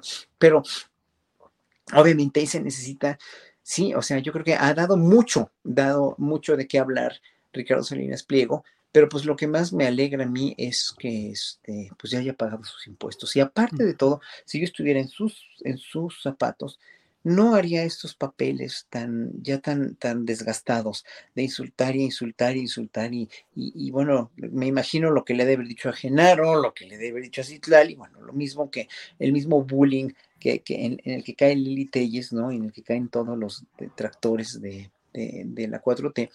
Y que espero yo, yo como, como, como este, alguien que apoya a este gobierno, nunca me voy a poner a, a insultarlos a ellos, porque no, vale la pena. Solamente digo, qué pena que el insulto, tanto de parte de unos como de parte del otro, sea el detonante. Si a mí me llegara a decir Salinas Pliego, pinche joto maldito, púdrete, lo que sea, no lo voy a contestar, porque yo finalmente no, no, no, no, no tengo tiempo ni tengo energía para contestar un insulto así. A mí, ¿qué me importa? A mí me pueden escupir en la cara, pero pues no, no, o sea, o decir lo peor, las peores cosas, no los pelo. Simplemente cuando me levantan falsos es cuando precisamente que le da mucha risa a Ana Francis y a Fernando, no, es cuando me encabrono, porque sí, obviamente, este, no somos, yo, yo, yo, yo no recibo un centavo de la 4T por, por hablar bien, además soy crítico también en lo que tengo que ser, pero finalmente yo sí tengo un respeto y un amor propio que me impide caer en esas vorágines estúpidas y en esas vorágines de insultos que no paran en nada. Bien, Horacio. Em, vamos con nuestra corresponsal en el Festival Cervantino, Ana Francis. Ana Francis Moore. Eh, ya tenemos precandidatos dentro del PRI que han hecho una pasarela, han analizado, han reconocido sus errores, ejercido la autocrítica. E no, bueno, ¿quién ha reconocido sus errores, Julio? Ellos dicen, dicen, no hemos construido, no hemos respondido adecuadamente, bla, bla, bla. Ahí andan ya metidos, pero te voy a, voy a plantear un, uno de esos eh, eh, cosas especiales. Sí, hay cuatro precandidaturas que se han planteado ahí. Eh, Claudia Ruiz Mació, Enrique eh, de la Madrid, Alejandro Murat y Beatriz Paredes. Si tuvieras que hablar de alguno de ellos para analizar su historia, ¿cuál lo usarías como emblemático de lo que representa este nuevo viejo PRI? Ana Francis. Pues yo empezaría por Beatriz Paredes, porque es, supongo que de los cuatro es la que más conozco, porque ha sido una mujer muy interesante, es decir, la escuchas hablar o la escuchabas hablar, porque antes me parece que llamaba la atención lo que decía, hablaba muy bien y además, em, más que hablaba muy bien, es decir, tenía, tenía sentido, entendía lo que estaba diciendo. Ahora, hay una cosa muy, ¿qué se dice? ¿Cómo se dice? Esquizofrénica, creo que esa es la palabra correcta, en esta banda priista o en mucha banda política, que es que dices una cosa pero haces otra. Y yo tuve un papá así y tuve una mamá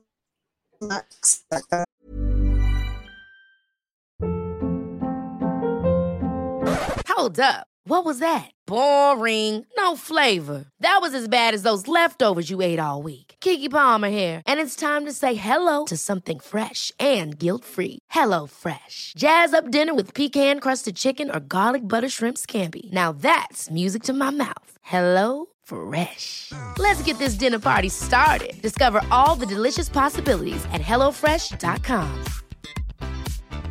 Hey, it's Ryan Reynolds, and I'm here with Keith, co star of my upcoming film, If, only in theaters, May 17th. Do you want to tell people the big news? All right, I'll do it. Sign up now and you'll get unlimited for $15 a month in six months of Paramount Plus Essential Plan on us. Mintmobile.com slash switch. Upfront payment of $45 equivalent to $15 per month. Unlimited over 40 gigabytes per month. Face lower speeds. Videos at 480p. Active Mint customers by 531.24 get six months of Paramount Plus Essential Plan. Auto renews after six months. Offer ends May 31st, 2024. Separate Paramount Plus registration required. Terms and conditions apply if rated PG.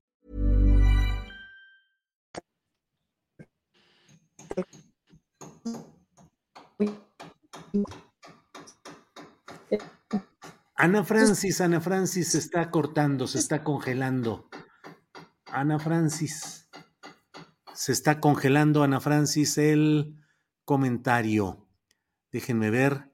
Yo creo que ya nos quedamos ahí pasmados. Vamos a dejar un poquito para más adelante la respuesta de Ana Francis y pasemos con Fernando Rivera Calderón. Fernando, ¿qué opinas de los destapes priistas? Cuatro aspirantes ya a la presidencia de la República, pasarela, discursos, alito en el centro de la operación, hablando ahí de mil cosas. ¿Qué opinas, Fernando?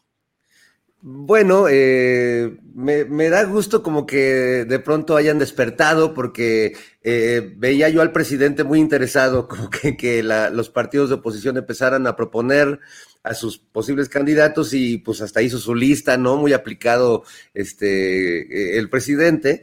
Y bueno, pues ya se echaron, se echaron al ruedo.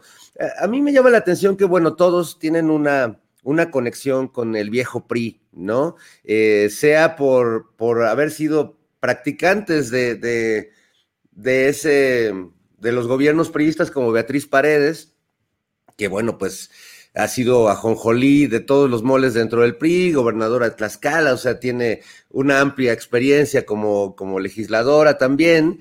Y bueno, como decía Ana Francis, pues es un personaje interesante, ¿no? Que ella cuenta que, que de chavita quería ser marinera, ¿no? Y irse a la mar y que pues finalmente empezó a hacer política y que aprendió a hacer política como los hombres y en las cantinas y que tuvo que pues eh, justo eh, comportarse prácticamente como un hombre para poder ser respetada en, en, la política mexicana, que hasta la fecha sigue siendo pues un territorio muy, muy machín. Pero pues el señor de la Madrid, por ejemplo, pues también eh, yo creo que no ha sido para mí un funcionario así que digas, wow, qué, qué gran trabajo ha hecho en el Estado de México, pero bueno, capitaliza eh, su apellido y su, su cara como de, de niño serio pero pues su padre tampoco fue un buen presidente de México. Me parece que ha sido, al contrario, uno de los presidentes más grises que, hemos tenido. En el caso de, de Murat, pues ni qué decir, de, de, su papá también, ¿no? ¿no? No es una muy buena herencia, aunque él creo que ha tenido, igual, igual que Enrique de la Madrid, pues la inteligencia de no ser el archienemigo de la 4T y del presidente, sino de tratar de llevar una buena o más o menos buena relación con el gobierno federal, cosa que creo que les ha beneficiado para incluso tener más, más eh, votos dentro del propio partido. Y, y, bueno, la Ruiz Macié, que pues también, o sea, conectada con, con, con uno de los momentos más terribles por, por el asesinato de, de, su padre y por todo lo que estaba alrededor de ese partido. A mí me sorprende que, que, que personajes eh, como, como, como, ellos, que de algún modo también fueron víctimas de, de esa política tan, tan, loca que había en el PRI, eh, pues sigan estando en el partido, ¿no? O sigan estando en la política de, de esa forma. Eh, pero bueno, es, es, un poco como los veo. No sé si cometí alguna imprudencia ahorita o dije algo al revés, pero bueno. No, no, no, todavía no, pero ah, tienes todavía oportunidad, no. No, no, pero tienes chance, no te, no te limites. Eh, Julio, ¿puedo retomar? Perdón. Sí, por favor, discúlpanos, Ana Francis. Sí. Creo que, o sea, una cosa que me canija es que les falta radicalidad, carajo. O sea, si de veras quieres pedir disculpas por el pasado, pues acepta que fue un cagadón, acepta que fue un cagadón el 68, acepta que fue un cagadón el 71, acepta dónde empezaste y hacia dónde fuiste, acepta que, fue un cagadón eh, no haber aprobado el aborto cuando tenías el poder para hacerlo, acepta y entonces radicalmente voy a hacer esto distinto. Lo mismo pasa con, con De la Madrid y lo mismo pasa con, este, con Murat, es decir, me queda claro que no son tan terribles como sus papás, quizás, no lo sé, porque la verdad es que son, tienen su lado muy grisáceo del cual no sabemos muchas cosas. En el caso de Murat, por ejemplo, me parece que fue un gobernador de Oaxaca considerablemente menos terrible que los anteriores, pero hizo radicalmente cambios este, importantes en el Estado, o sea, radicalmente le entró a la política pública para cambiarle la vida a la gente, no creo. Y esa falta de radicalidad, en el buen sentido, a mí ya me da una flojera espantosa porque el horno no está para bollos, pues, ¿no? Es como una falta de valor, como falta de, ovarios. Y eso, uta. Y de la compañera Ruiz Macier, va más allá de mi entendimiento, va más allá de mi entendimiento, es, es más shakespeariano de lo que puede soportar mi corazón. No comprendo cómo puede vivir entre los asesinos de su padre. Yo tuve una relación dificilita con mi papá, pero no sé si podría vivir entre sus asesinos. Eso va más allá de mi entendimiento, no, no lo comprendo. Y por lo tanto, pues a ver, échate échate a esa persona de presidenta, pues ¿cómo crees? Bien, Ana Francis. Horacio Franco, ¿qué opinas eh, ya a, los, eh, eh, los nombres que estábamos mencionando? También se ha agregado el de Claudia Ruiz Maciú o Macié, como se deba pronunciar, no sé. Horacio, ¿qué opinas pues de este arranque escenográfico de los priistas con pasarela y toda la cosa y ya con cuatro, dicen ellos, precandidatos presidenciales? Pues mira, pienso que para, eh, oyendo todos los, hablar a todos los que pasaron en la, en la pasarela, valga la redundancia, la conclusión que puedo sacar aquí así clara es que lo que más les importa es el partido, que la propuesta que pueda tener el partido. Lo, que más les importa es la cohesión de su partido y mantener las mismas apariencias, el mismo partido de apariencias que era el PRI hasta el sexenio pasado. O sea, ese, ese, ese partido de hormigón armado en el cual no podías entrar nunca porque no se sabía y eran total y absolutamente cerrados y eran un clan verdaderamente que mm, podría parecer muy social y muy preocupado por el país, como todos hablaban así, etcétera, y su discurso maravilloso, y pues fueron unos reverendos rateros y unos reverendos ladrones, ¿no? Eh, gran parte de ellos. Ahora, todos estos que se presentaron aquí lo hicieron, los escogieron con mucho cuidado, con mucho cuidado, porque finalmente podamos entender o no lo de Claudia Ruiz Massieu o, lo de o, la manera de gobernar de, de Alejandro, que, que, este, que, ha sido menos, ha seguido menos el paradigma de los anteriores gobernadores, pero que finalmente, obviamente, pues sí hay mucho que hacer en Oaxaca, ¿no? Oaxaca es un polvorín, siempre ha sido un polvorín social y un polvorín cultural y un polvorín económico y un polvorín de todo, pues, ¿no? Eh, Oaxaca es un estado, de veras, debe ser muy difícil de gobernar, pero también Beatriz Paredes con todo su colmillote, oí la entrevista muy interesante que le hiciste, este, Julio, qué buen jaque, o sea, la dejaste así rodeada, así fue, fue de veras una jugada maestra de ajedrez la que hiciste porque ya no sabía para dónde, o sea, tienes un colmillo en verdad y no es, no es este, ni falsa lisonja ni nada, pero esta, esta entrevista de veras, una, una, una política, una vieja política o política de vieja, de alto, de alto estirpe, de alto rango, de alto pedorraje, como dirían, ¿no? Totalmente acorralada, ¿no? Que ya no sabe, o sea, eh, si yo no soy juez, no soy juzgador, a ver, sí, pero espérate tantito, o sea, todo lo que hicieron y todo lo que hicieron y toda la ruina que ocasionaron y todo el neoliberalismo, bla, bla, bla. O sea, no tienen argumentos con que defenderse. Hoy oía una, este, una, una, unas declaraciones de Roy Campos, a quien, a quien conozco,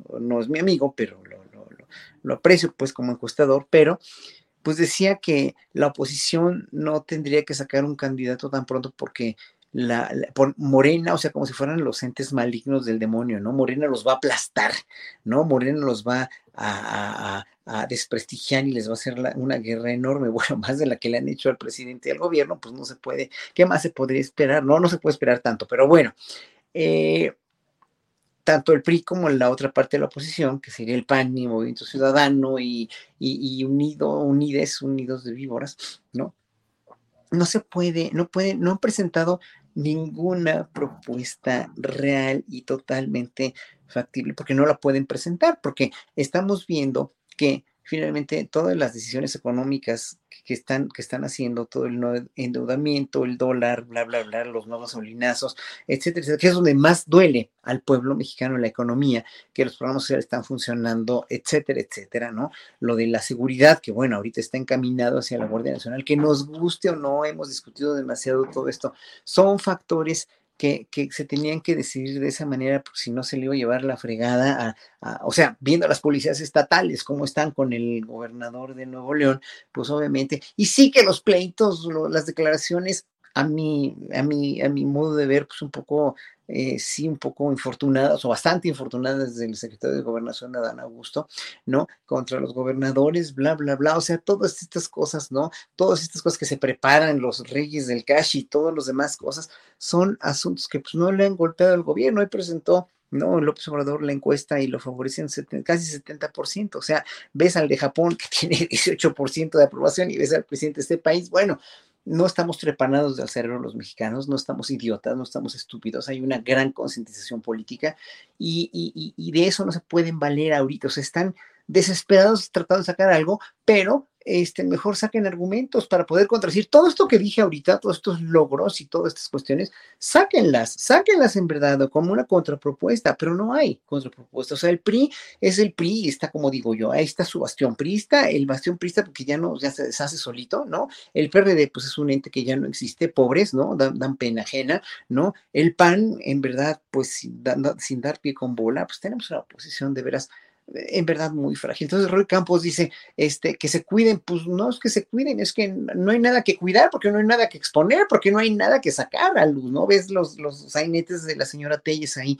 este, y, la respuesta tan digna que le dio Rosa Isela, sí, y que hay cosas que no nos gustan, claro que no nos gustan, que no nos gusta el hermetismo de la Secretaría de, de la Defensa. Oí muy eh, cuidadosamente la, la, la entrevista que le hiciste a este Escorcia ayer. No, no, no, claro que hay muchísimas cosas que se tienen que ver, que son urgentes, que son necesarias, no urgentes, que son inminentes, más bien, que son necesarias, pero eso se va a ver a largo plazo. Y el gobierno ahorita se está parando solito y la oposición tiene que cuidarse de ser una verdadera y muy buena oposición con una calidad de propuestas que haga precisamente que esto eh, sea una competencia por una democracia eh, eh, realmente en las votaciones.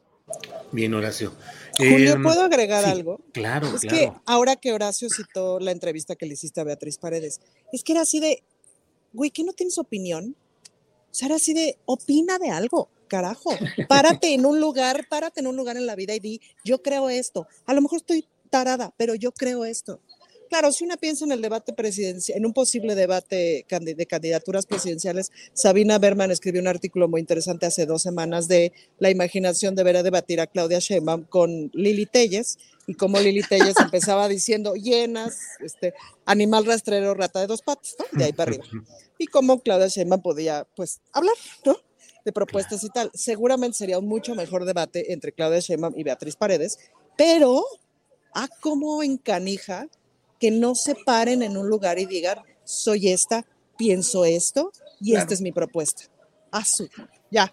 Es que jus- justamente, perdón, eh, la, la manera de hacer política de Beatriz Paredes y de esa vieja guardia, para ellos hacer política es justo disimular ante la gente lo que están pensando realmente, ¿no? Y sus verdaderas intenciones.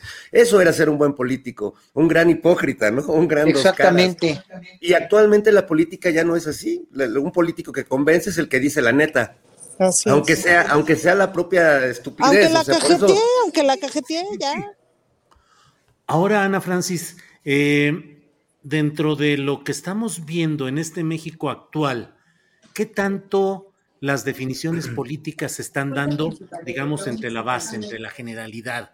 La gente está asumiendo con claridad de qué lado está, qué es lo que quiere y por qué es lo que quiere luchar, o seguimos en la apatía y en el valemadrismo y en el bueno, hay como quiera este, lo que suceda. ¿Crees que hay que estamos en un México de definiciones y que vamos a ir cada vez de una manera más eh, a tambor batiente hacia definiciones clave en 2024. A mí me parece que sí estamos como con una cultura, política muy distinta. Ahora, mi trabajo, Julio, parte de mi trabajo, pues es justamente contactar a la población en ese tenor, ¿no? Es decir, eh, por un lado, pues informar a la gente a todas las cosas a las que tiene derecho y acompañarla a que acceda a esos derechos en la parte que me toca hacer de territorio. Pero es muy sorprendente cómo la gente escucha las mañaneras, la gente escucha al presidente, la gente escucha a la jefa de gobierno en la Ciudad de México y sabe ya un montón de cosas y sobre todo eh, ya tiene una narrativa que le hace sentido, es decir, toda la narrativa de la- del periodo neoliberal, todas las narrativas que con tanta, este, que con tanta tenacidad el presidente nos chuta todas las mañanas, para la gente le ha sido como de mucho sentido, pues, ¿no? En donde dice, ah, bueno, ok, así como me lo estás contando, pues sí, ok, entonces sí me machan el, el tapiz con las cortinas, entonces sí entiendo por qué estoy tan jodida, sí entiendo por qué la primaria donde llevo a mis hijos está tan jodida, sí entiendo, porque me explico por qué han pasado todas estas cosas. Y agradece muchísimo los programas sociales. Hace muchísimos años que no veían como, eh, digamos, esta intención tan constante de ayudar, pues, ¿no? Entonces, pues sí, digamos, lo que me toca convivir con el territorio, eh, la gente está muy consciente. Y la gente que está en contra del presidente, en contra de Morena, también tiene un cierto grado de conciencia importante, eh, de enojo, ¿no? Eso es, eso es fuerte, el enojo. Eh, ha- hay una parte de la chamba que tienes que hacer que es así de, güey, a- entérate de que la gente está enojada y tienes razón. Y pues nada, aguantar vara con ese enojo, pues, ¿no? Y hay mucha gente que está muy enojada, por ejemplo, de la clase media, porque pues su vida se ha visto muy disminuida en los últimos 20, 30 años y no necesariamente entiendo por qué, porque ahí está el esfuerzo, ahí está la preparación, ahí está el trabajo de todos los días, ahí está esta historia de que yo trabajo y me va a ir bien y que no se cumple, ¿no? Entonces, cuando empiezas como a explicar esas cosas, eh, em- em- em- empiezan a entender y sí hay una conciencia política bien distinta. No, no creo que haya apatía, la verdad es que no la veo. También es cierto que me toca ver el lado no apático de la sociedad. Sí, Ana Francis. Eh, Fernando Rivera Calderón, mm, ¿qué onda con los guacamayazos? ¿Son de veras ya un sopilote? ¿Están sopiloteando? ¿O ahí hay suficiente material preocupante de una radiografía del comportamiento de una secretaría fundamental para México como es la de la Defensa Nacional y sus relaciones políticas. Es decir, concretamente te quiero decir, ¿qué opinas de la postura del presidente de la República que dice, eso no es nota, busquen otras cosas, búsquenle por otro lado, eh, por ahí no va? ¿Qué opinas, Fernando? Bueno, yo, yo ahí sí eh, difiero con, con, el presidente porque creo que eh, eso es usurpación de funciones periodísticas, ¿no? Y sí. no, no es su papel decirle a, a, la prensa o a los medios qué es o qué no es nota. La verdad es que a mí ese comentario no me gustó en absoluto porque pues entonces tírenos línea, ¿no, señor presidente? ¿O cómo, cómo, cómo está la cosa? ¿O cuál es el papel de, de, los que estamos sentados del otro lado? Yo sé que hay muchos que piensan que, que los reporteros que van eh, a las mañaneras le hacen preguntas a modo y eso, pero en realidad van toda clase de periodistas de todo el país, incluso periodistas que viven fuera de México y es un diálogo como siempre muy muy respetuoso y muy abierto. Así que sí me, me, sorprendió que el presidente le diera la vuelta de esa forma al tema.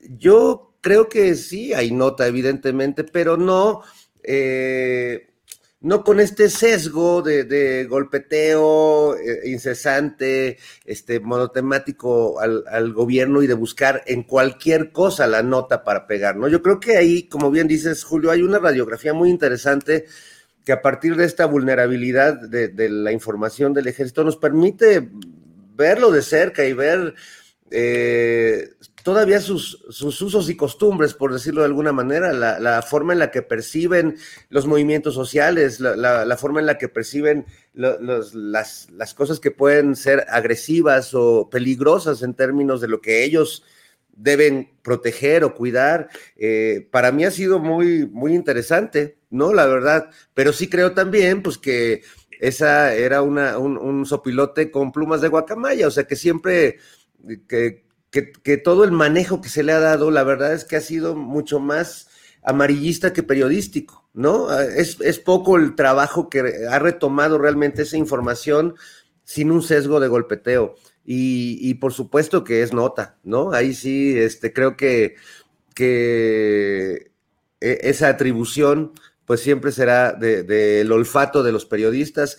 Y a veces justamente donde te dicen que no está la nota, y tú lo sabes bien, Julio, es justo donde está la nota. Entonces, este, yo creo que sí hay, hay mucho todavía que, que desplumar de esa guacamaya, este, y que puede ser para beneficio de todos, sobre todo, como lo dijo Ana Francis eh, hace unas semanas, este, pues para exigirle al ejército que continúe en este ejercicio de transparencia, más allá de los, de los gritos y, y tamborazos de Germán Martínez en, en, la tribuna, que la verdad es que pues ya, yo cada, a mí me gusta verlo porque me recuerda a Cantinflas cuando lo hace de político, ¿no? De, es que yo quiero un ejército que de, de, destruya el narco, pero también que no obedezca a un solo hombre, porque el batallón de San Patricio, no, traicionaron ellos, pero es que yo no me cuadro de usted porque usted no es más, no es menos que yo, ni yo menos que usted. Y bueno, es, es muy divertido oírlo, aunque él estaba muy enojado, la verdad, ¿no?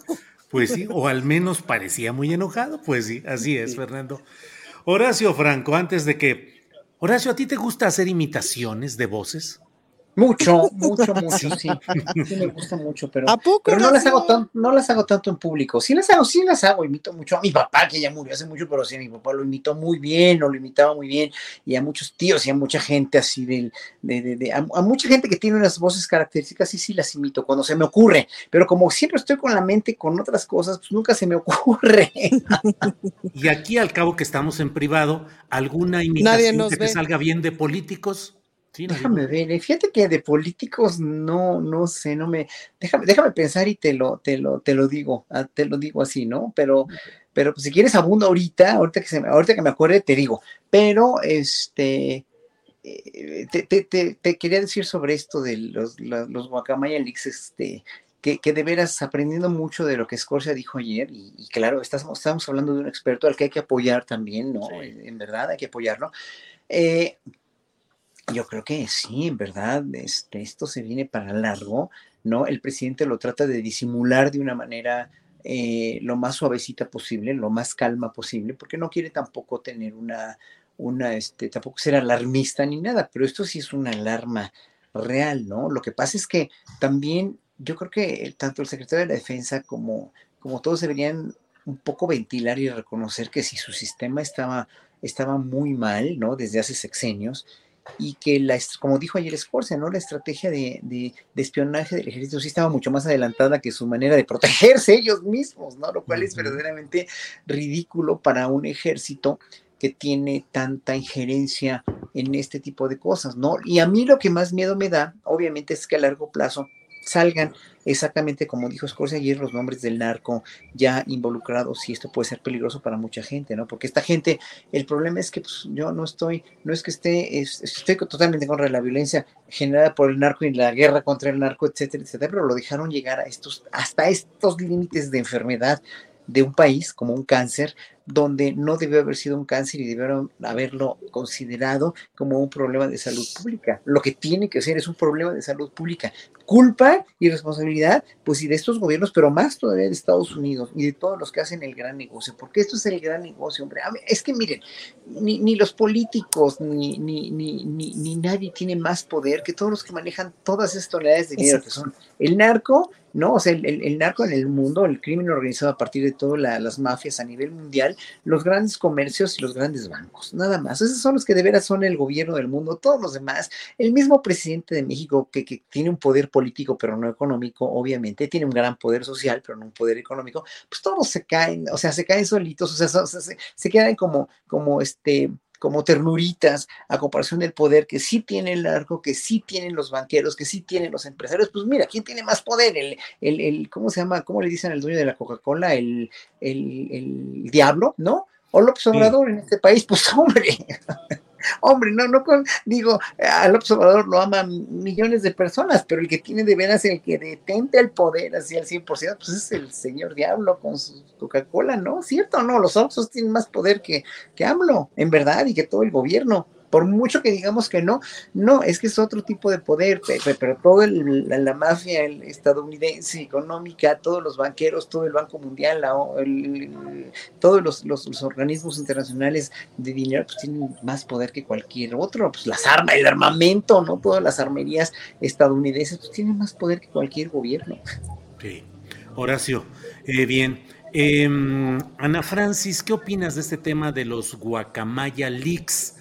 Eh, las filtraciones, el volumen de la información que está ahí y el riesgo siempre permanente de que caiga o en manos eh, dañinas del narco, de otro tipo de opciones, pero también que esto genere tal información que pueda ir vulnerando eh, la credibilidad de las propias Fuerzas Armadas y eventualmente las relaciones políticas que se van mostrando con los diagnósticos y informes y reportes que han ido saliendo de ahí. ¿Qué opinas, Ana Francis? Híjole, pues es que justamente en primera instancia cayó quién sabe dónde, ¿no? La información, es decir, fue soltada de forma muy irresponsable. O sea, ya si se lo echas primero a latinos, pues que Diosito nos ampare porque no tiene nada de prestigio y entonces en ese sentido cualquier cosa puede ser verdad y cualquier cosa puede ser inventada. Ahí ya se perdió, digamos, como toda brújula, em, que no pasó con los, con Wikileaks, por ejemplo, pues, ¿no? Que había un eh, grado de, de verdad que era importante y además, pues, creo que hay una forma como de reconocer el grado de verdad, que es que qué callo se está pisando ¿Vale la pena pisarle los callos al ejército? Bueno, claro, necesita transparentarse, necesita ir hacia, hacia allá, pues, ¿no? Em, pero en este momento pisarle los callos al ejército para pisarle, para, para molestar al presidente, o sea, es un instrumento para molestar al presidente. Vamos a ver ahí cómo es el juego político, eh, pues para que el presidente no se tome las broncas que no le corresponden, ¿no? Eh, esas broncas son del ejército y el ejército las tiene que asumir. Pero, pues de pronto también, Julio, ¿cómo confías en la información que sale de qué medio? Ay, es, o sea, son realmente como pocos los medios en los que ya puedes decir, bueno, si lo está diciendo este periodista, esta periodista, confío. De los demás está bien difícil y claro que puede resultar muy peligroso. Ahora, lo que es muy interesante son los números de aceptación de la gente hacia las Fuerzas Armadas. Son muy buenos. Em, yo no veo que hayan bajado. Yo no veo que los Leaks eh, lleguen justamente a las rancherías, a los pueblos, a, las, a los estados en donde el ejército está realmente haciendo la diferencia, donde las Fuerzas Armadas están realmente haciendo la diferencia. Yo creo que no ayuda que no esté en buenas manos porque justo no ayuda a la transparencia, no ayuda a ir, eh, no ayuda a los derechos humanos, no ayuda a ver si el ejército está violando los derechos humanos o no, o qué tanto, en qué áreas. Eso no ayuda y es una pena. Em, pero pues espero más bien que los buenos periodistas eh, pues le entren por donde le tienen que entrar y nos enteremos de lo que nos tenemos que enterar, que no está mal. Sí. Bien, Ana Francis. Eh, ¿Querías decir algo, Horacio? No, nada más que ahorita me acordé que este uh, de Mora anunció en un tuit hoy, en la mañana o ayer, que iban a sacar algo de una, una, una, una fuertísima. Ah, porque dijo, prepárense. De, de Genaro Villamil, ¿no? Sí, sí, de Genaro Villamil. Que ah, no sabía. Sí, sí, sí. Sí, sacó información acerca de un reportaje de uno de sus colaboradores donde hablan de que Genaro habría hecho negocios con eh, contratos para adjudicación de antenas reproductoras de señales que ya no, que no se habrían eh, realizado, que no existen, que habría usado eh, recursos públicos para sus vacaciones y alguna otra cosa. Ya hubo respuesta del propio Genaro Villamil señalando que todo es efectivamente lo que efectivamente sucedió de esas antenas y de esos eh, está reportado ante los órganos de investigación correspondientes porque es una irregularidad que se comentó. Y fíjate lo que son las cosas.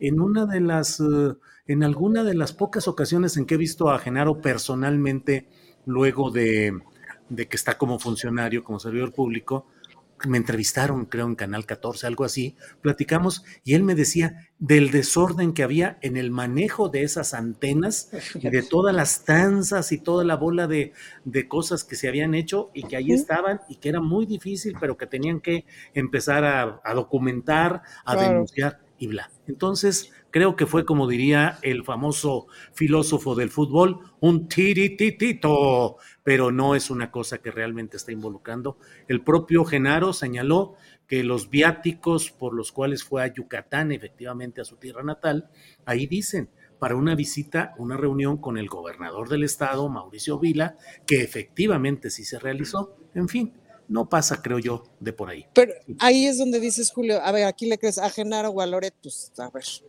Pues No, y además, además ya sabemos que como dice, miren, es que la calumnia no mancha, pero hitizna. ¿eh?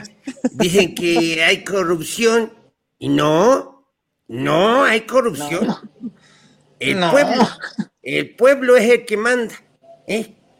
Ya me voy.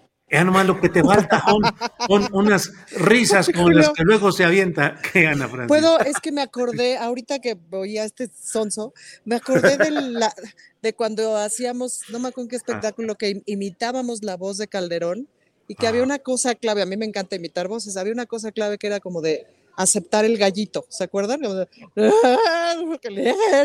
Las calles, la guerra. Es que ya hacíamos, a Calderón ya lo hacíamos como a José José, así de mexicanos y mexicanas. Eh, les quiero decir que en esta ocasión. José José en telenovela que salía ya al final, en esas telenovelas que ya no podía mayor cosa. Pues bueno, eh, nos quedan pocos minutitos antes de despedir la transmisión para Canal 22. Ah, pero Fernando Rivera, ¿qué opinas del silencio del general? ¿Qué opinas del manejo que se ha dado, más allá de lo legal, que luego ahí hay muchas eh, versiones o opiniones? El hecho de que no conteste el titular de las Fuerzas Armadas, es decir, de la Secretaría de la Defensa Nacional, ¿qué te parece, Fernando?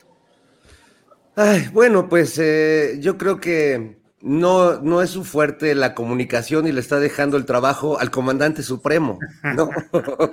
Porque la verdad es que sí, no, no, me parece que es, eh, que se desempeña bien en, en su cargo, pero que no es un hombre acostumbrado a, pues, a, este, a esta confrontación política, ¿no? Y creo que en general los militares no están muy acostumbrados a esa confrontación, pues no, no me agrada, eh, pero también siento que, pues, eh, eh, de algún modo son también como trampas para exponerlo, para golpearlo de, de maneras este, muy notables mediáticamente, y creo que tampoco es, hace falta eso, ¿no? Justo la oposición se queja de, vean en qué papel pone el gobierno a las Fuerzas Armadas, y justo es lo que ellos quieren hacer también eh, con, la, con la figura del general. Así que bueno, no, no me encanta que, que suceda de esta forma pero creo que el tema pues también es un tema bastante delicado, que, que debería salir del terreno de, de, la nota escandalosa y amarillista y del discurso de Germán Martínez, del que hablaba hace rato, para realmente aterrizar en, en, en, lo complejo que es el tema y poderlo ver más claramente, ¿no? Sí. Bien, Fernando. Horacio Franco, nos quedan minutitos, pocos minutitos para despedir el Canal 22, pero ¿qué opinas de este tema del silencio del el jefe del el, el secretario de la Defensa Nacional? Me acuerdo de la película del silencio de los inocentes, pero en este caso no. Mira, eh, el ejército tiene que ir cambiando poco a poco sus usos y costumbres si quiere pasar a formar parte de un ejército moderno del siglo XXI, donde donde, donde no nada más se, se, se comunique, se transparente, sino honestamente se, se, se, se queden no desnudos ante todo, ¿no? Porque tienen una estrategia que cuidar, obviamente, pero sean mucho más, eh, le den la mano al pueblo en cuanto a cuestión de comunicación y en cuestión de, estar con ellos, no nada más como ejército, sino como seres humanos. Es decir, no son de otra estirpe, no son de otra raza, no son otro pueblo, es pueblo como nosotros, es pueblo uniformado, pero tiene que, tienen que tener un cariz un poco más social en muchos aspectos, no nada más en la cuestión de la, medicina militar o las orquestas y bandas militares, que también tienen sus protocolos que a veces son de veras de, terror, en serio, ¿eh? porque conozco, tengo muchos alumnos trabajando en las orquestas de banda y marina, y, en verdad, o sea, sí, sí, a veces se han pasado mucho en muchos exenios anteriores en, en la cuestión de encuartelamiento, de, de, de, de, explot de sobreexplotación, y ahorita, por ejemplo, también se quejan muchos de la, la orquesta de la marina que los tienen... Este, este, sin tocar, ¿no? O sea, tienen que tocar, es una orquesta buena, con que tienen que tener una actividad musical y social también con la música.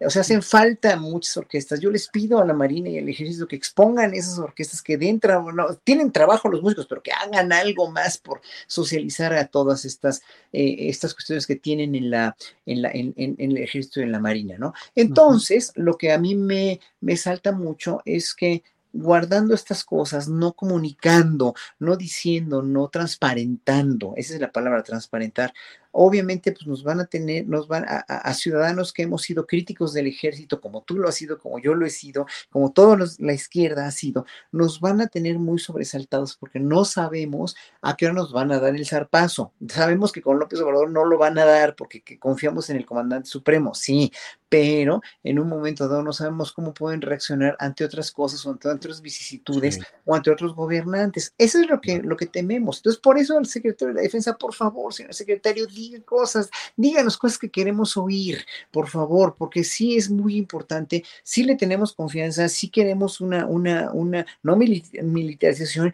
ni una gandalle, porque ya hay leyes que no permiten ese gandalle como lo había antes, pero sí queremos una, un ejército y una Guardia Nacional que esté socializada, socializando. No queremos claro. los bobbies de la, de la guardia inglesa así como palos, no es eso. Uh -huh. Si tuviéramos un realmente un ejército más social y más cercano a la sociedad, sería fantástico. Claro. Bien, Horacio, has llegado al momento exacto, que son eh, el tiempo en el cual debemos decirle al canal, pero exactito no. al canal 22. Gracias, canal 22. Hasta luego. Ana Francis. Ana es que Francis, se me quedó así, mira, en la punta de la lengua que creo que quien quiera ser secretario de la defensa a partir de ahora va a tener que acostumbrarse a hablar y hablar con la gente y hablar con la prensa. Es decir, si el ejército ha sido históricamente primero el estilo del PRI, del no digo nada, ¿no? Del no digo nada y te cuento por acá la historia oficial, pero no digo nada y no digo nada. Y después el tono del PAN de hacer un despedorre monumental, pues ahora sí es el ejército, sí tiene que agarrar el tono de la 4T y por lo menos hay una cosa de la 4T que todo el mundo tenemos que aceptar, que es que habla, habla y dice quién es, pues no, o sea, nunca en la historia de este país habíamos visto esta comunicación que tiene el presidente, este, ¿no? Cositas más, cositas menos, podemos este, discutir eh, el tono de sus mañaneras y si sirven, si no sirven o para qué sirven o qué tanto sirven, pero nunca como ahora había habido tanta disponibilidad de los funcionarios del, del gabinete, etcétera, para la prensa, etcétera, para que hablen. Entonces, pues claro, pues si no hablamos, ¿cómo nos conocemos y cómo sabemos qué pachó?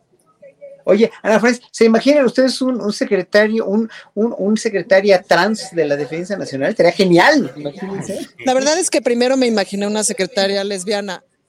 A lo mejor tiene que ver con, con mi propio vicio. O un secretario gay también, pero, pero gay, abiertamente gay, o secretaria lesbiana o trans, por ejemplo, ¿no? Imagínense qué, qué parteaguas sería para Latinoamérica, ¿no? un secretario civil o secretaria civil, por lo pronto, fuera trans Pero que, Y que hable, Julio. Claro, claro. Que diga, esto soy yo, esto pienso, esto estamos haciendo, esto no estamos haciendo, en esto le estamos cajeteando y vamos para allá. Bien, pues les agradezco mucho una emisión más de la muy gustada Mesa del Más Allá. Fernando Rivera Calderón, gracias, buenas tardes. Buenas tardes, mi querido Julio, este, Ana, Horacio. Yo me voy a ver a Joan Manuel Serrat, así que ahí nos vemos, amigos. Ahí luego les cuento. Ah, presumido, muy bien, órale. Sale, Fernando. Horacio Franco, gracias, buenas tardes. Gracias a todos, buenas tardes. Un saludo a todo el público que está muy prendido, ¿eh? muy crítico. Hay que, yo, yo, luego se enojan, me ponen en, ya en los videos de YouTube, me ponen, eres un mal educado, eres una fichita que te, la pasas viendo la contestarles a ustedes. Miren, aquí están los chats, aquí estoy contestando. Así que ya, ya soy multitask. Pues puedo poner atención con un ojo al gato y otro al garabato. Nos vemos. Adiós, Horacio. Ana Francis, que sigas bien por allá. Gracias. Julio, un postrecito nomás rápido. Sí, sí, este, adelante. el espectáculo de los alemanes va a estar en el Teatro Julio Castillo en la Ciudad de México el día de mañana sábado. No digo el título porque mi alemán ahorita lo estoy trabajando, pero vayan a verlo porque parece que vale mucho la pena. Y dos, decirle a Fernando Rivera Calderón que ayer nos presentamos con las Reinas Chulas y no sé qué, al final mucha gente se acercó con Nora Huerta y decía, Operación Mamut, los amamos, no sé qué, son lo máximo, amamos Operación Mamut, para que te sientas Es maravilloso, ese sketch de Lili Tellez está verdaderamente, es, es verdaderamente sí, es una chulada. Y la otra mitad de la gente decía, Ana Francis, te vemos con Julio Astillero, no sé qué, entonces... Julio, Fernando, son unos rockstars increíbles, siéntanse muy bien por eso. Fernando Rivera Calderón, ahí, adelante. Fernando, Horacio, Ana Francis, sí, eso es todo. Gracias y hasta el próximo Adiós. Adiós. Bueno, son las 3 de la tarde con 3 minutos. No se vaya porque vamos enseguida con mi compañera y co-conductora de este programa, Adriana Buentello, que tiene las recomendaciones de fin de semana. Adriana, buenas tardes. ¿Cómo estás, Julio? Muy buenas tardes. Feliz viernes ya para todos y ya estamos en este último tramo y te nos vas de pinta, Julio. Sí, me voy de pinta porque aquí en Chilangolandia tengo una comida ah, que concertada y ya sabes cómo se pone el tráfico y en viernes, entonces prefiero irme adelantando. Así es que gracias y adelante, Adriana, nos vemos el próximo lunes. Gracias, Julio. Buen fin de semana, hasta próximo lunes, lunes y tenemos ya listísima por acá nuestra querida María Hahnemann. María, ¿cómo estás? Muy buenas tardes.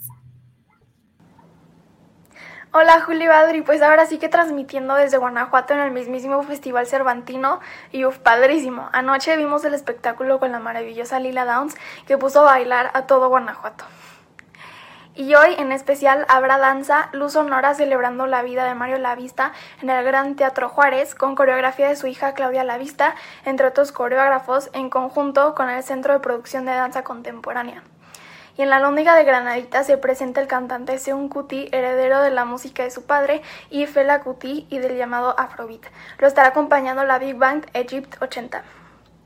Y mañana se presenta el grupo Corella con su obra discográfica Clap and Applause a las 8 de la noche en la Lóndiga de Granaditas. Y a las 10 de la noche el llamado Caballero de la Salsa Gilberto Santa Rosa se presenta en Los Pastitos, actividad al aire libre y de forma gratuita. Y el domingo se presenta el gran Joan Manuel Serrat, una de las presentaciones más esperadas de este festival. Y este festival le quedan todavía muchas actividades, artes visuales, teatro, instalaciones, dudamel y mucho, mucho todavía. Y si andan mañana por acá, pues va mi comercial. Toco a las 5 de la tarde en el Templo de la Compañía de Jesús. Pero no todo es el Cervantino. Casi todo, pero no todo. Este fin de semana se presenta en la sala principal del Palacio de Bellas Artes con la Orquesta Sinfónica Nacional, la pianista Argentina Durán, a quien hoy tenemos en entrevista. Argentina, muchas gracias por estar en Astillero Informa. Al contrario, muchísimas gracias a ti, María, y muchas felicidades por tus conciertos. Muchas gracias. Oye, 10 años después regresas como solista en la sala principal de Bellas Artes. ¿Cómo te sientes? Me siento muy emocionada. La verdad es que pues ya estar en el palacio con la orquesta, o sea, yo ahí trabajo normalmente, ¿no? Pero el sentir la responsabilidad de ser solista y de llevar a la orquesta, realmente pues es muy emocionante y me ha llenado de mucha felicidad en estos ensayos. Ya mañana es el concierto. Uy, qué emoción. ¿Y ha sido difícil llegar a este punto de tu carrera?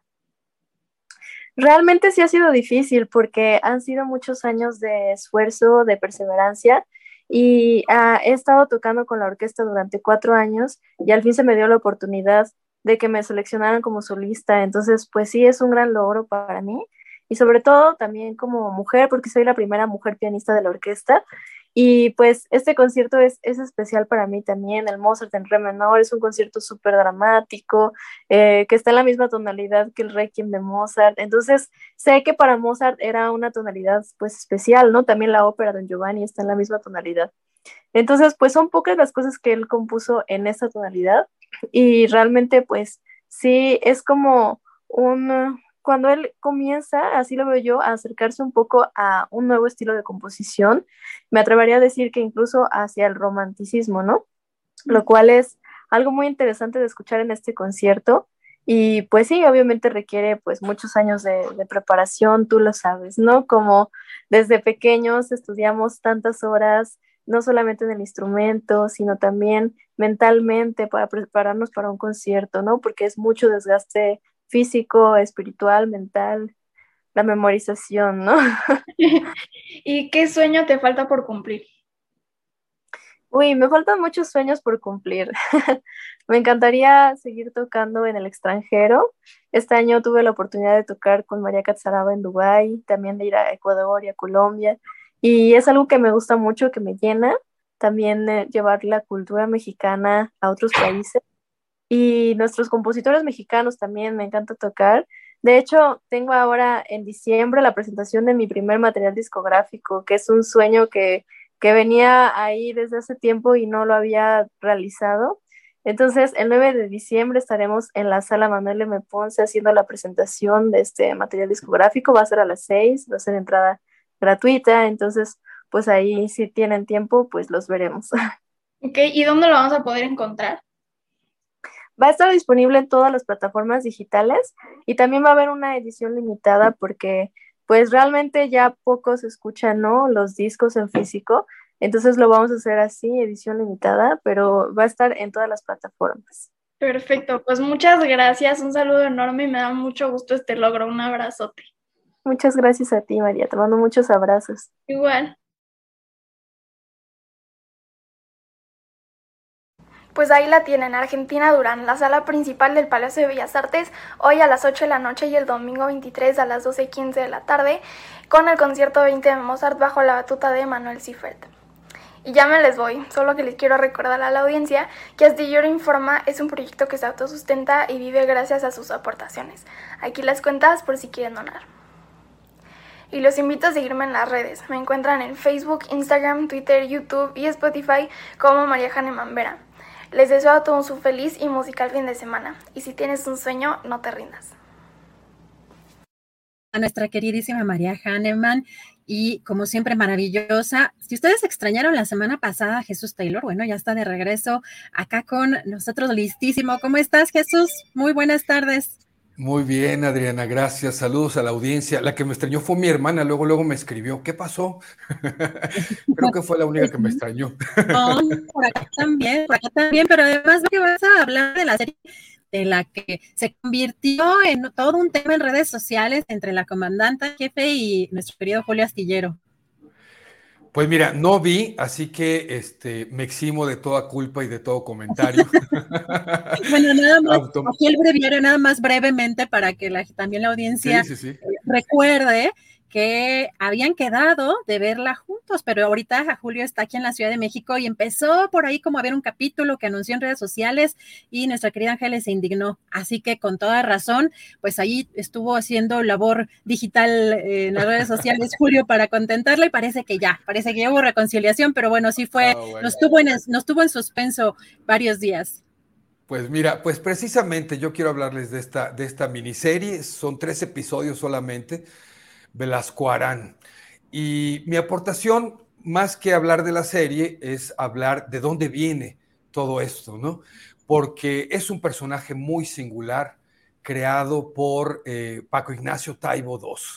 Eh, por allá de los 70 él escribe eh, varias novelas, escribió, si no me equivoco, 10 novelas en total que después se agruparon en un compendio y se publica un libro que incluye las 10 novelas, eh, que se llama el libro ya Todo Velasco Arán, que es el crédito que van a ver al inicio de cada episodio de esta miniserie, que tiene el mismo título, el apellido de él, Héctor Velasco Arán Shaine, un personaje singular, se autorretira, él decide dejar de ser ingeniero en una, en una empresa que trabajaba y dice voy a ser detective. ¿Y cómo lo va a hacer?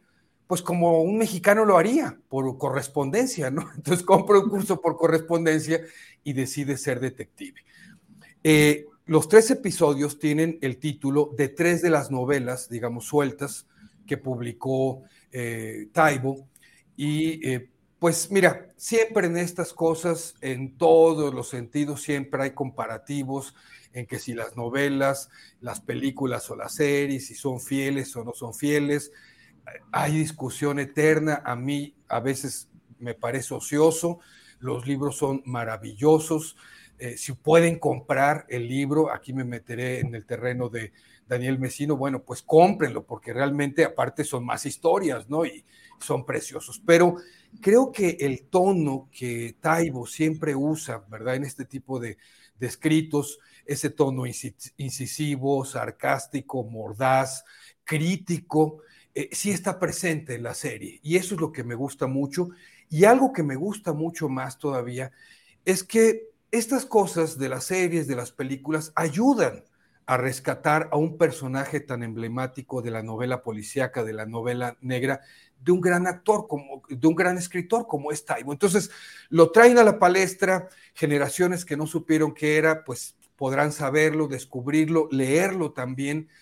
Y eh, bueno, esta miniserie, pues también es la parte crítica, también la parte divertida de una década de los setentas, querida Adriana, tú no habías nacido, yo estaba muy chiquito, pero hay cosas que sí me acuerdo, eh, porque ya estaba yo por ahí de la primaria y escuchaba las pláticas de mis padres. Por ejemplo, una de las cosas, se menciona por ahí, por ejemplo, entre otras cosas, la frase de campaña de López Portillo, que tomó pre- eh, la presidencia en el 76, esa de la solución somos todos.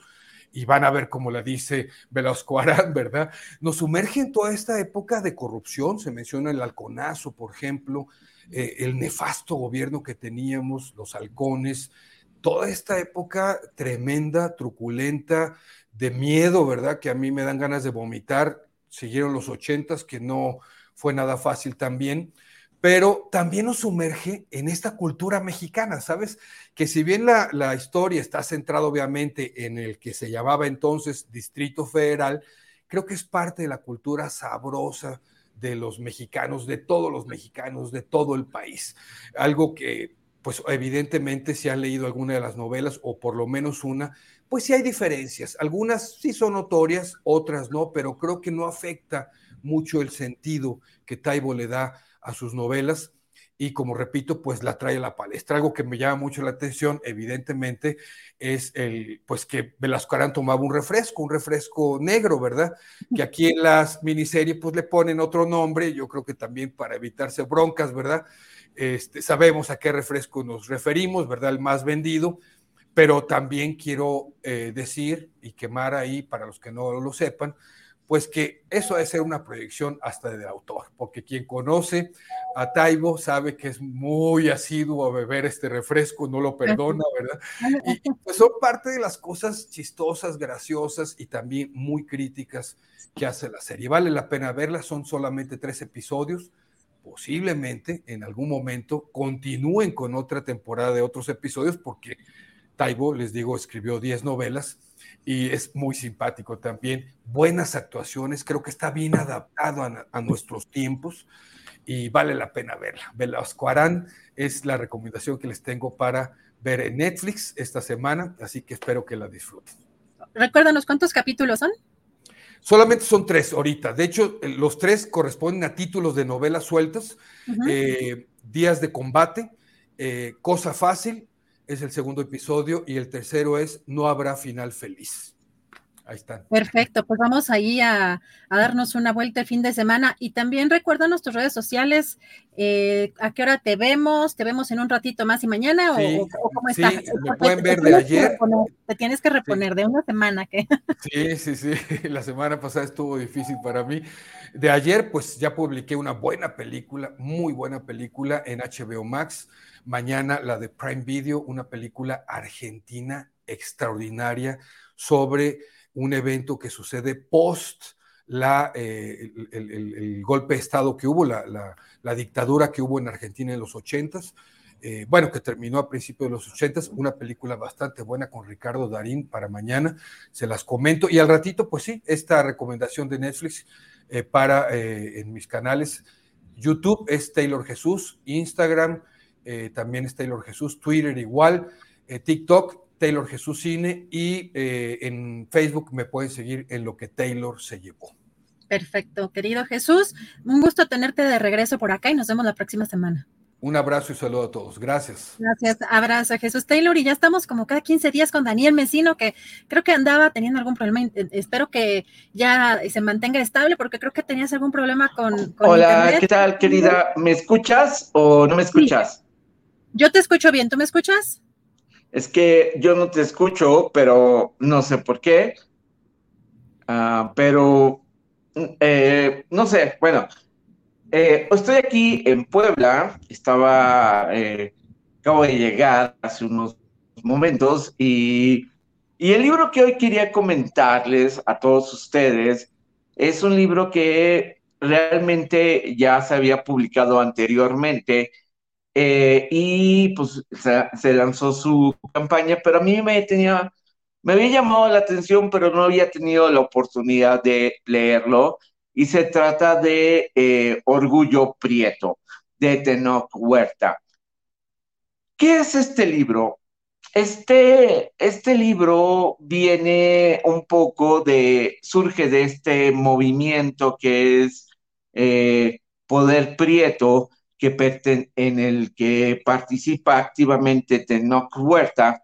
Y lo que él comienza a hacer es una serie de reflexiones sobre esta manera que tenemos, digamos, los que no somos blancos, de eh, estar como siempre eh, blanqueándonos todo el tiempo. Entonces, eh, es entender el racismo desde sus raíces, desde esta tradición histórica que venimos cargando, desde esta, esta parte que es muy, muy interesante que él llama, que son modelos de una clase, de una clase dominante que está ahí, que está eh, reforzando este sentido de desvinculación de nuestra identidad, de nuestros valores nuestros valores, de esta cultura que nosotros generamos. Entonces, a mí es un libro que en verdad es un ensayo que viene con el humor de Tenoch,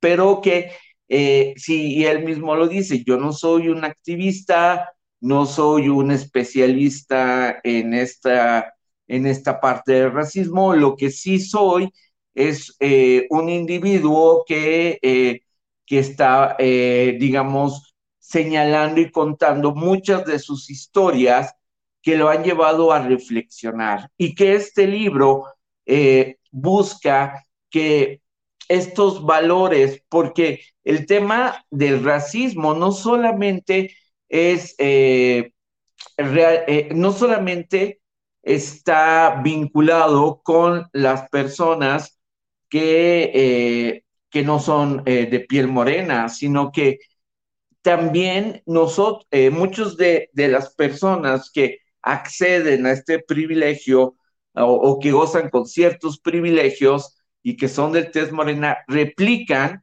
y vuelven una vez más a estar, este, pues, eh, eh, causando esta, es, esta manera de racismo, ¿no?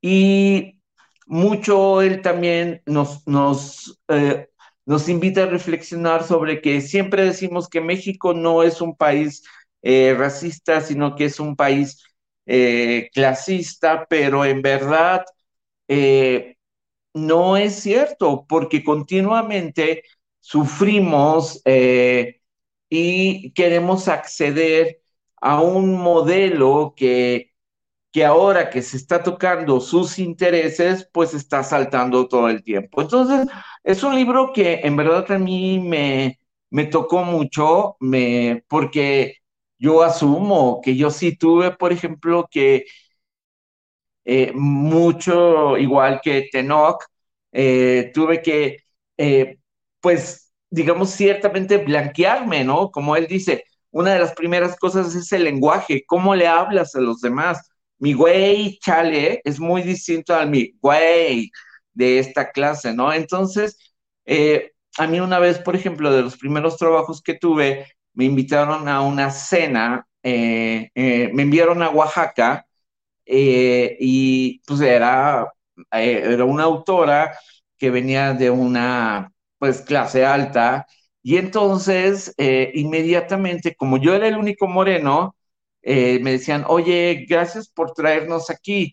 ¿Cómo se llama aquí? Yo no, nunca había estado ahí, pero asumían que como era el único moreno, era el único que era de Oaxaca, ¿no? Entonces, este, estas pequeñas quizás tonterías que se van replicando todo el tiempo, todo el tiempo, todo el tiempo, es lo que nos invita a reflexionar. Eh, que en este libro, que vale la pena leerlo, Orgullo Prieto, publicado por Random House.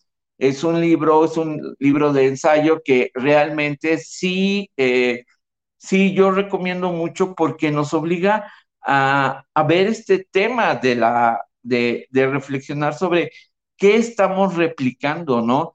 Y no se trata de, luchar en contra de, de, pues, de gente que sí ha eh, visto como producto de, su esfuerzo ciertos beneficios, ¿no? Pero la verdad es que estos, eh, lo que nosotros todo el tiempo estamos atestiguando es precisamente este tema de eh, pues de que es un sistema que hace que quienes no son eh, prietos tienen las condiciones mucho más seguras, ¿no? Y esto se refleja en los lugares donde compras, en los lugares de diversión, el acceso a la educación, etcétera. Entonces es un libro muy interesante, es un libro que yo recomiendo sí revisarlo ahora para entender y fíjate que eh, previo al programa había comentado que iba a hablar de este libro con un amigo que eh, pertenece mucho a este sector y decía que le sonaba como a Ku ¿no? Y como y, y, también un poco como al Black Power, pero, pero no, no, no, no va por ahí.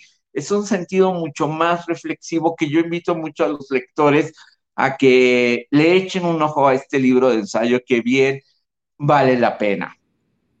Perfecto, Daniel, muchas gracias. ¿Me escuchas así? Creo que no me escuchas, ¿verdad? Daniel? No, no me escuchas. Y pues, sí, no, no te escucho, Diana. No te preocupes, muchas gracias. Gracias, estuvo yo, nosotros sí te... revisar la transmisión, bla, y que hoy a las 7 de la noche voy a presentar mi novela en la guía El Sótano, acompañado de eh, un,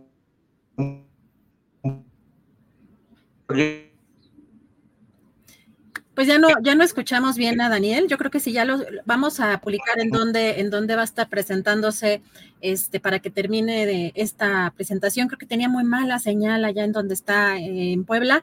Eh, pero pues agradecerle mucho esta recomendación a nuestro querido Daniel Mesino y gracias a todos ustedes, sobre todo gracias a las aportaciones, a los likes, también tenemos a eh, pues nuestro querido donador Asaed Bonilla, también con una gran aportación económica a este espacio. Recuerden que nos ayuda mucho los likes para que podamos difundir más ampliamente también este trabajo periodístico. Que tengan un buen fin de semana y nos escuchamos, nos vemos el próximo lunes. Gracias, buen fin de semana.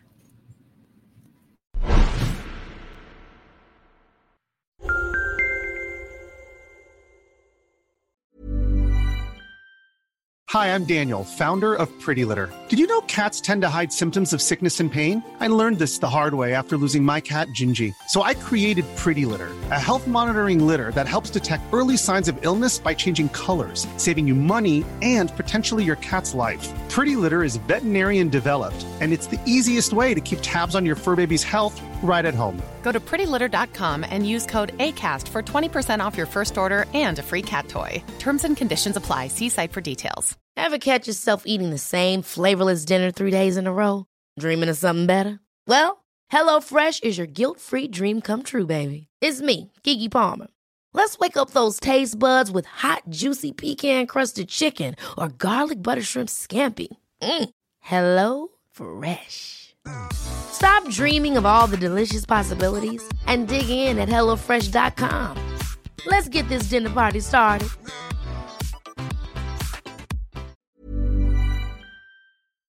Para que te enteres del próximo noticiero, suscríbete y dale follow en Apple, Spotify, Amazon Music, Google o donde sea que escuches podcast. Te invitamos a visitar nuestra página julioastillero.com.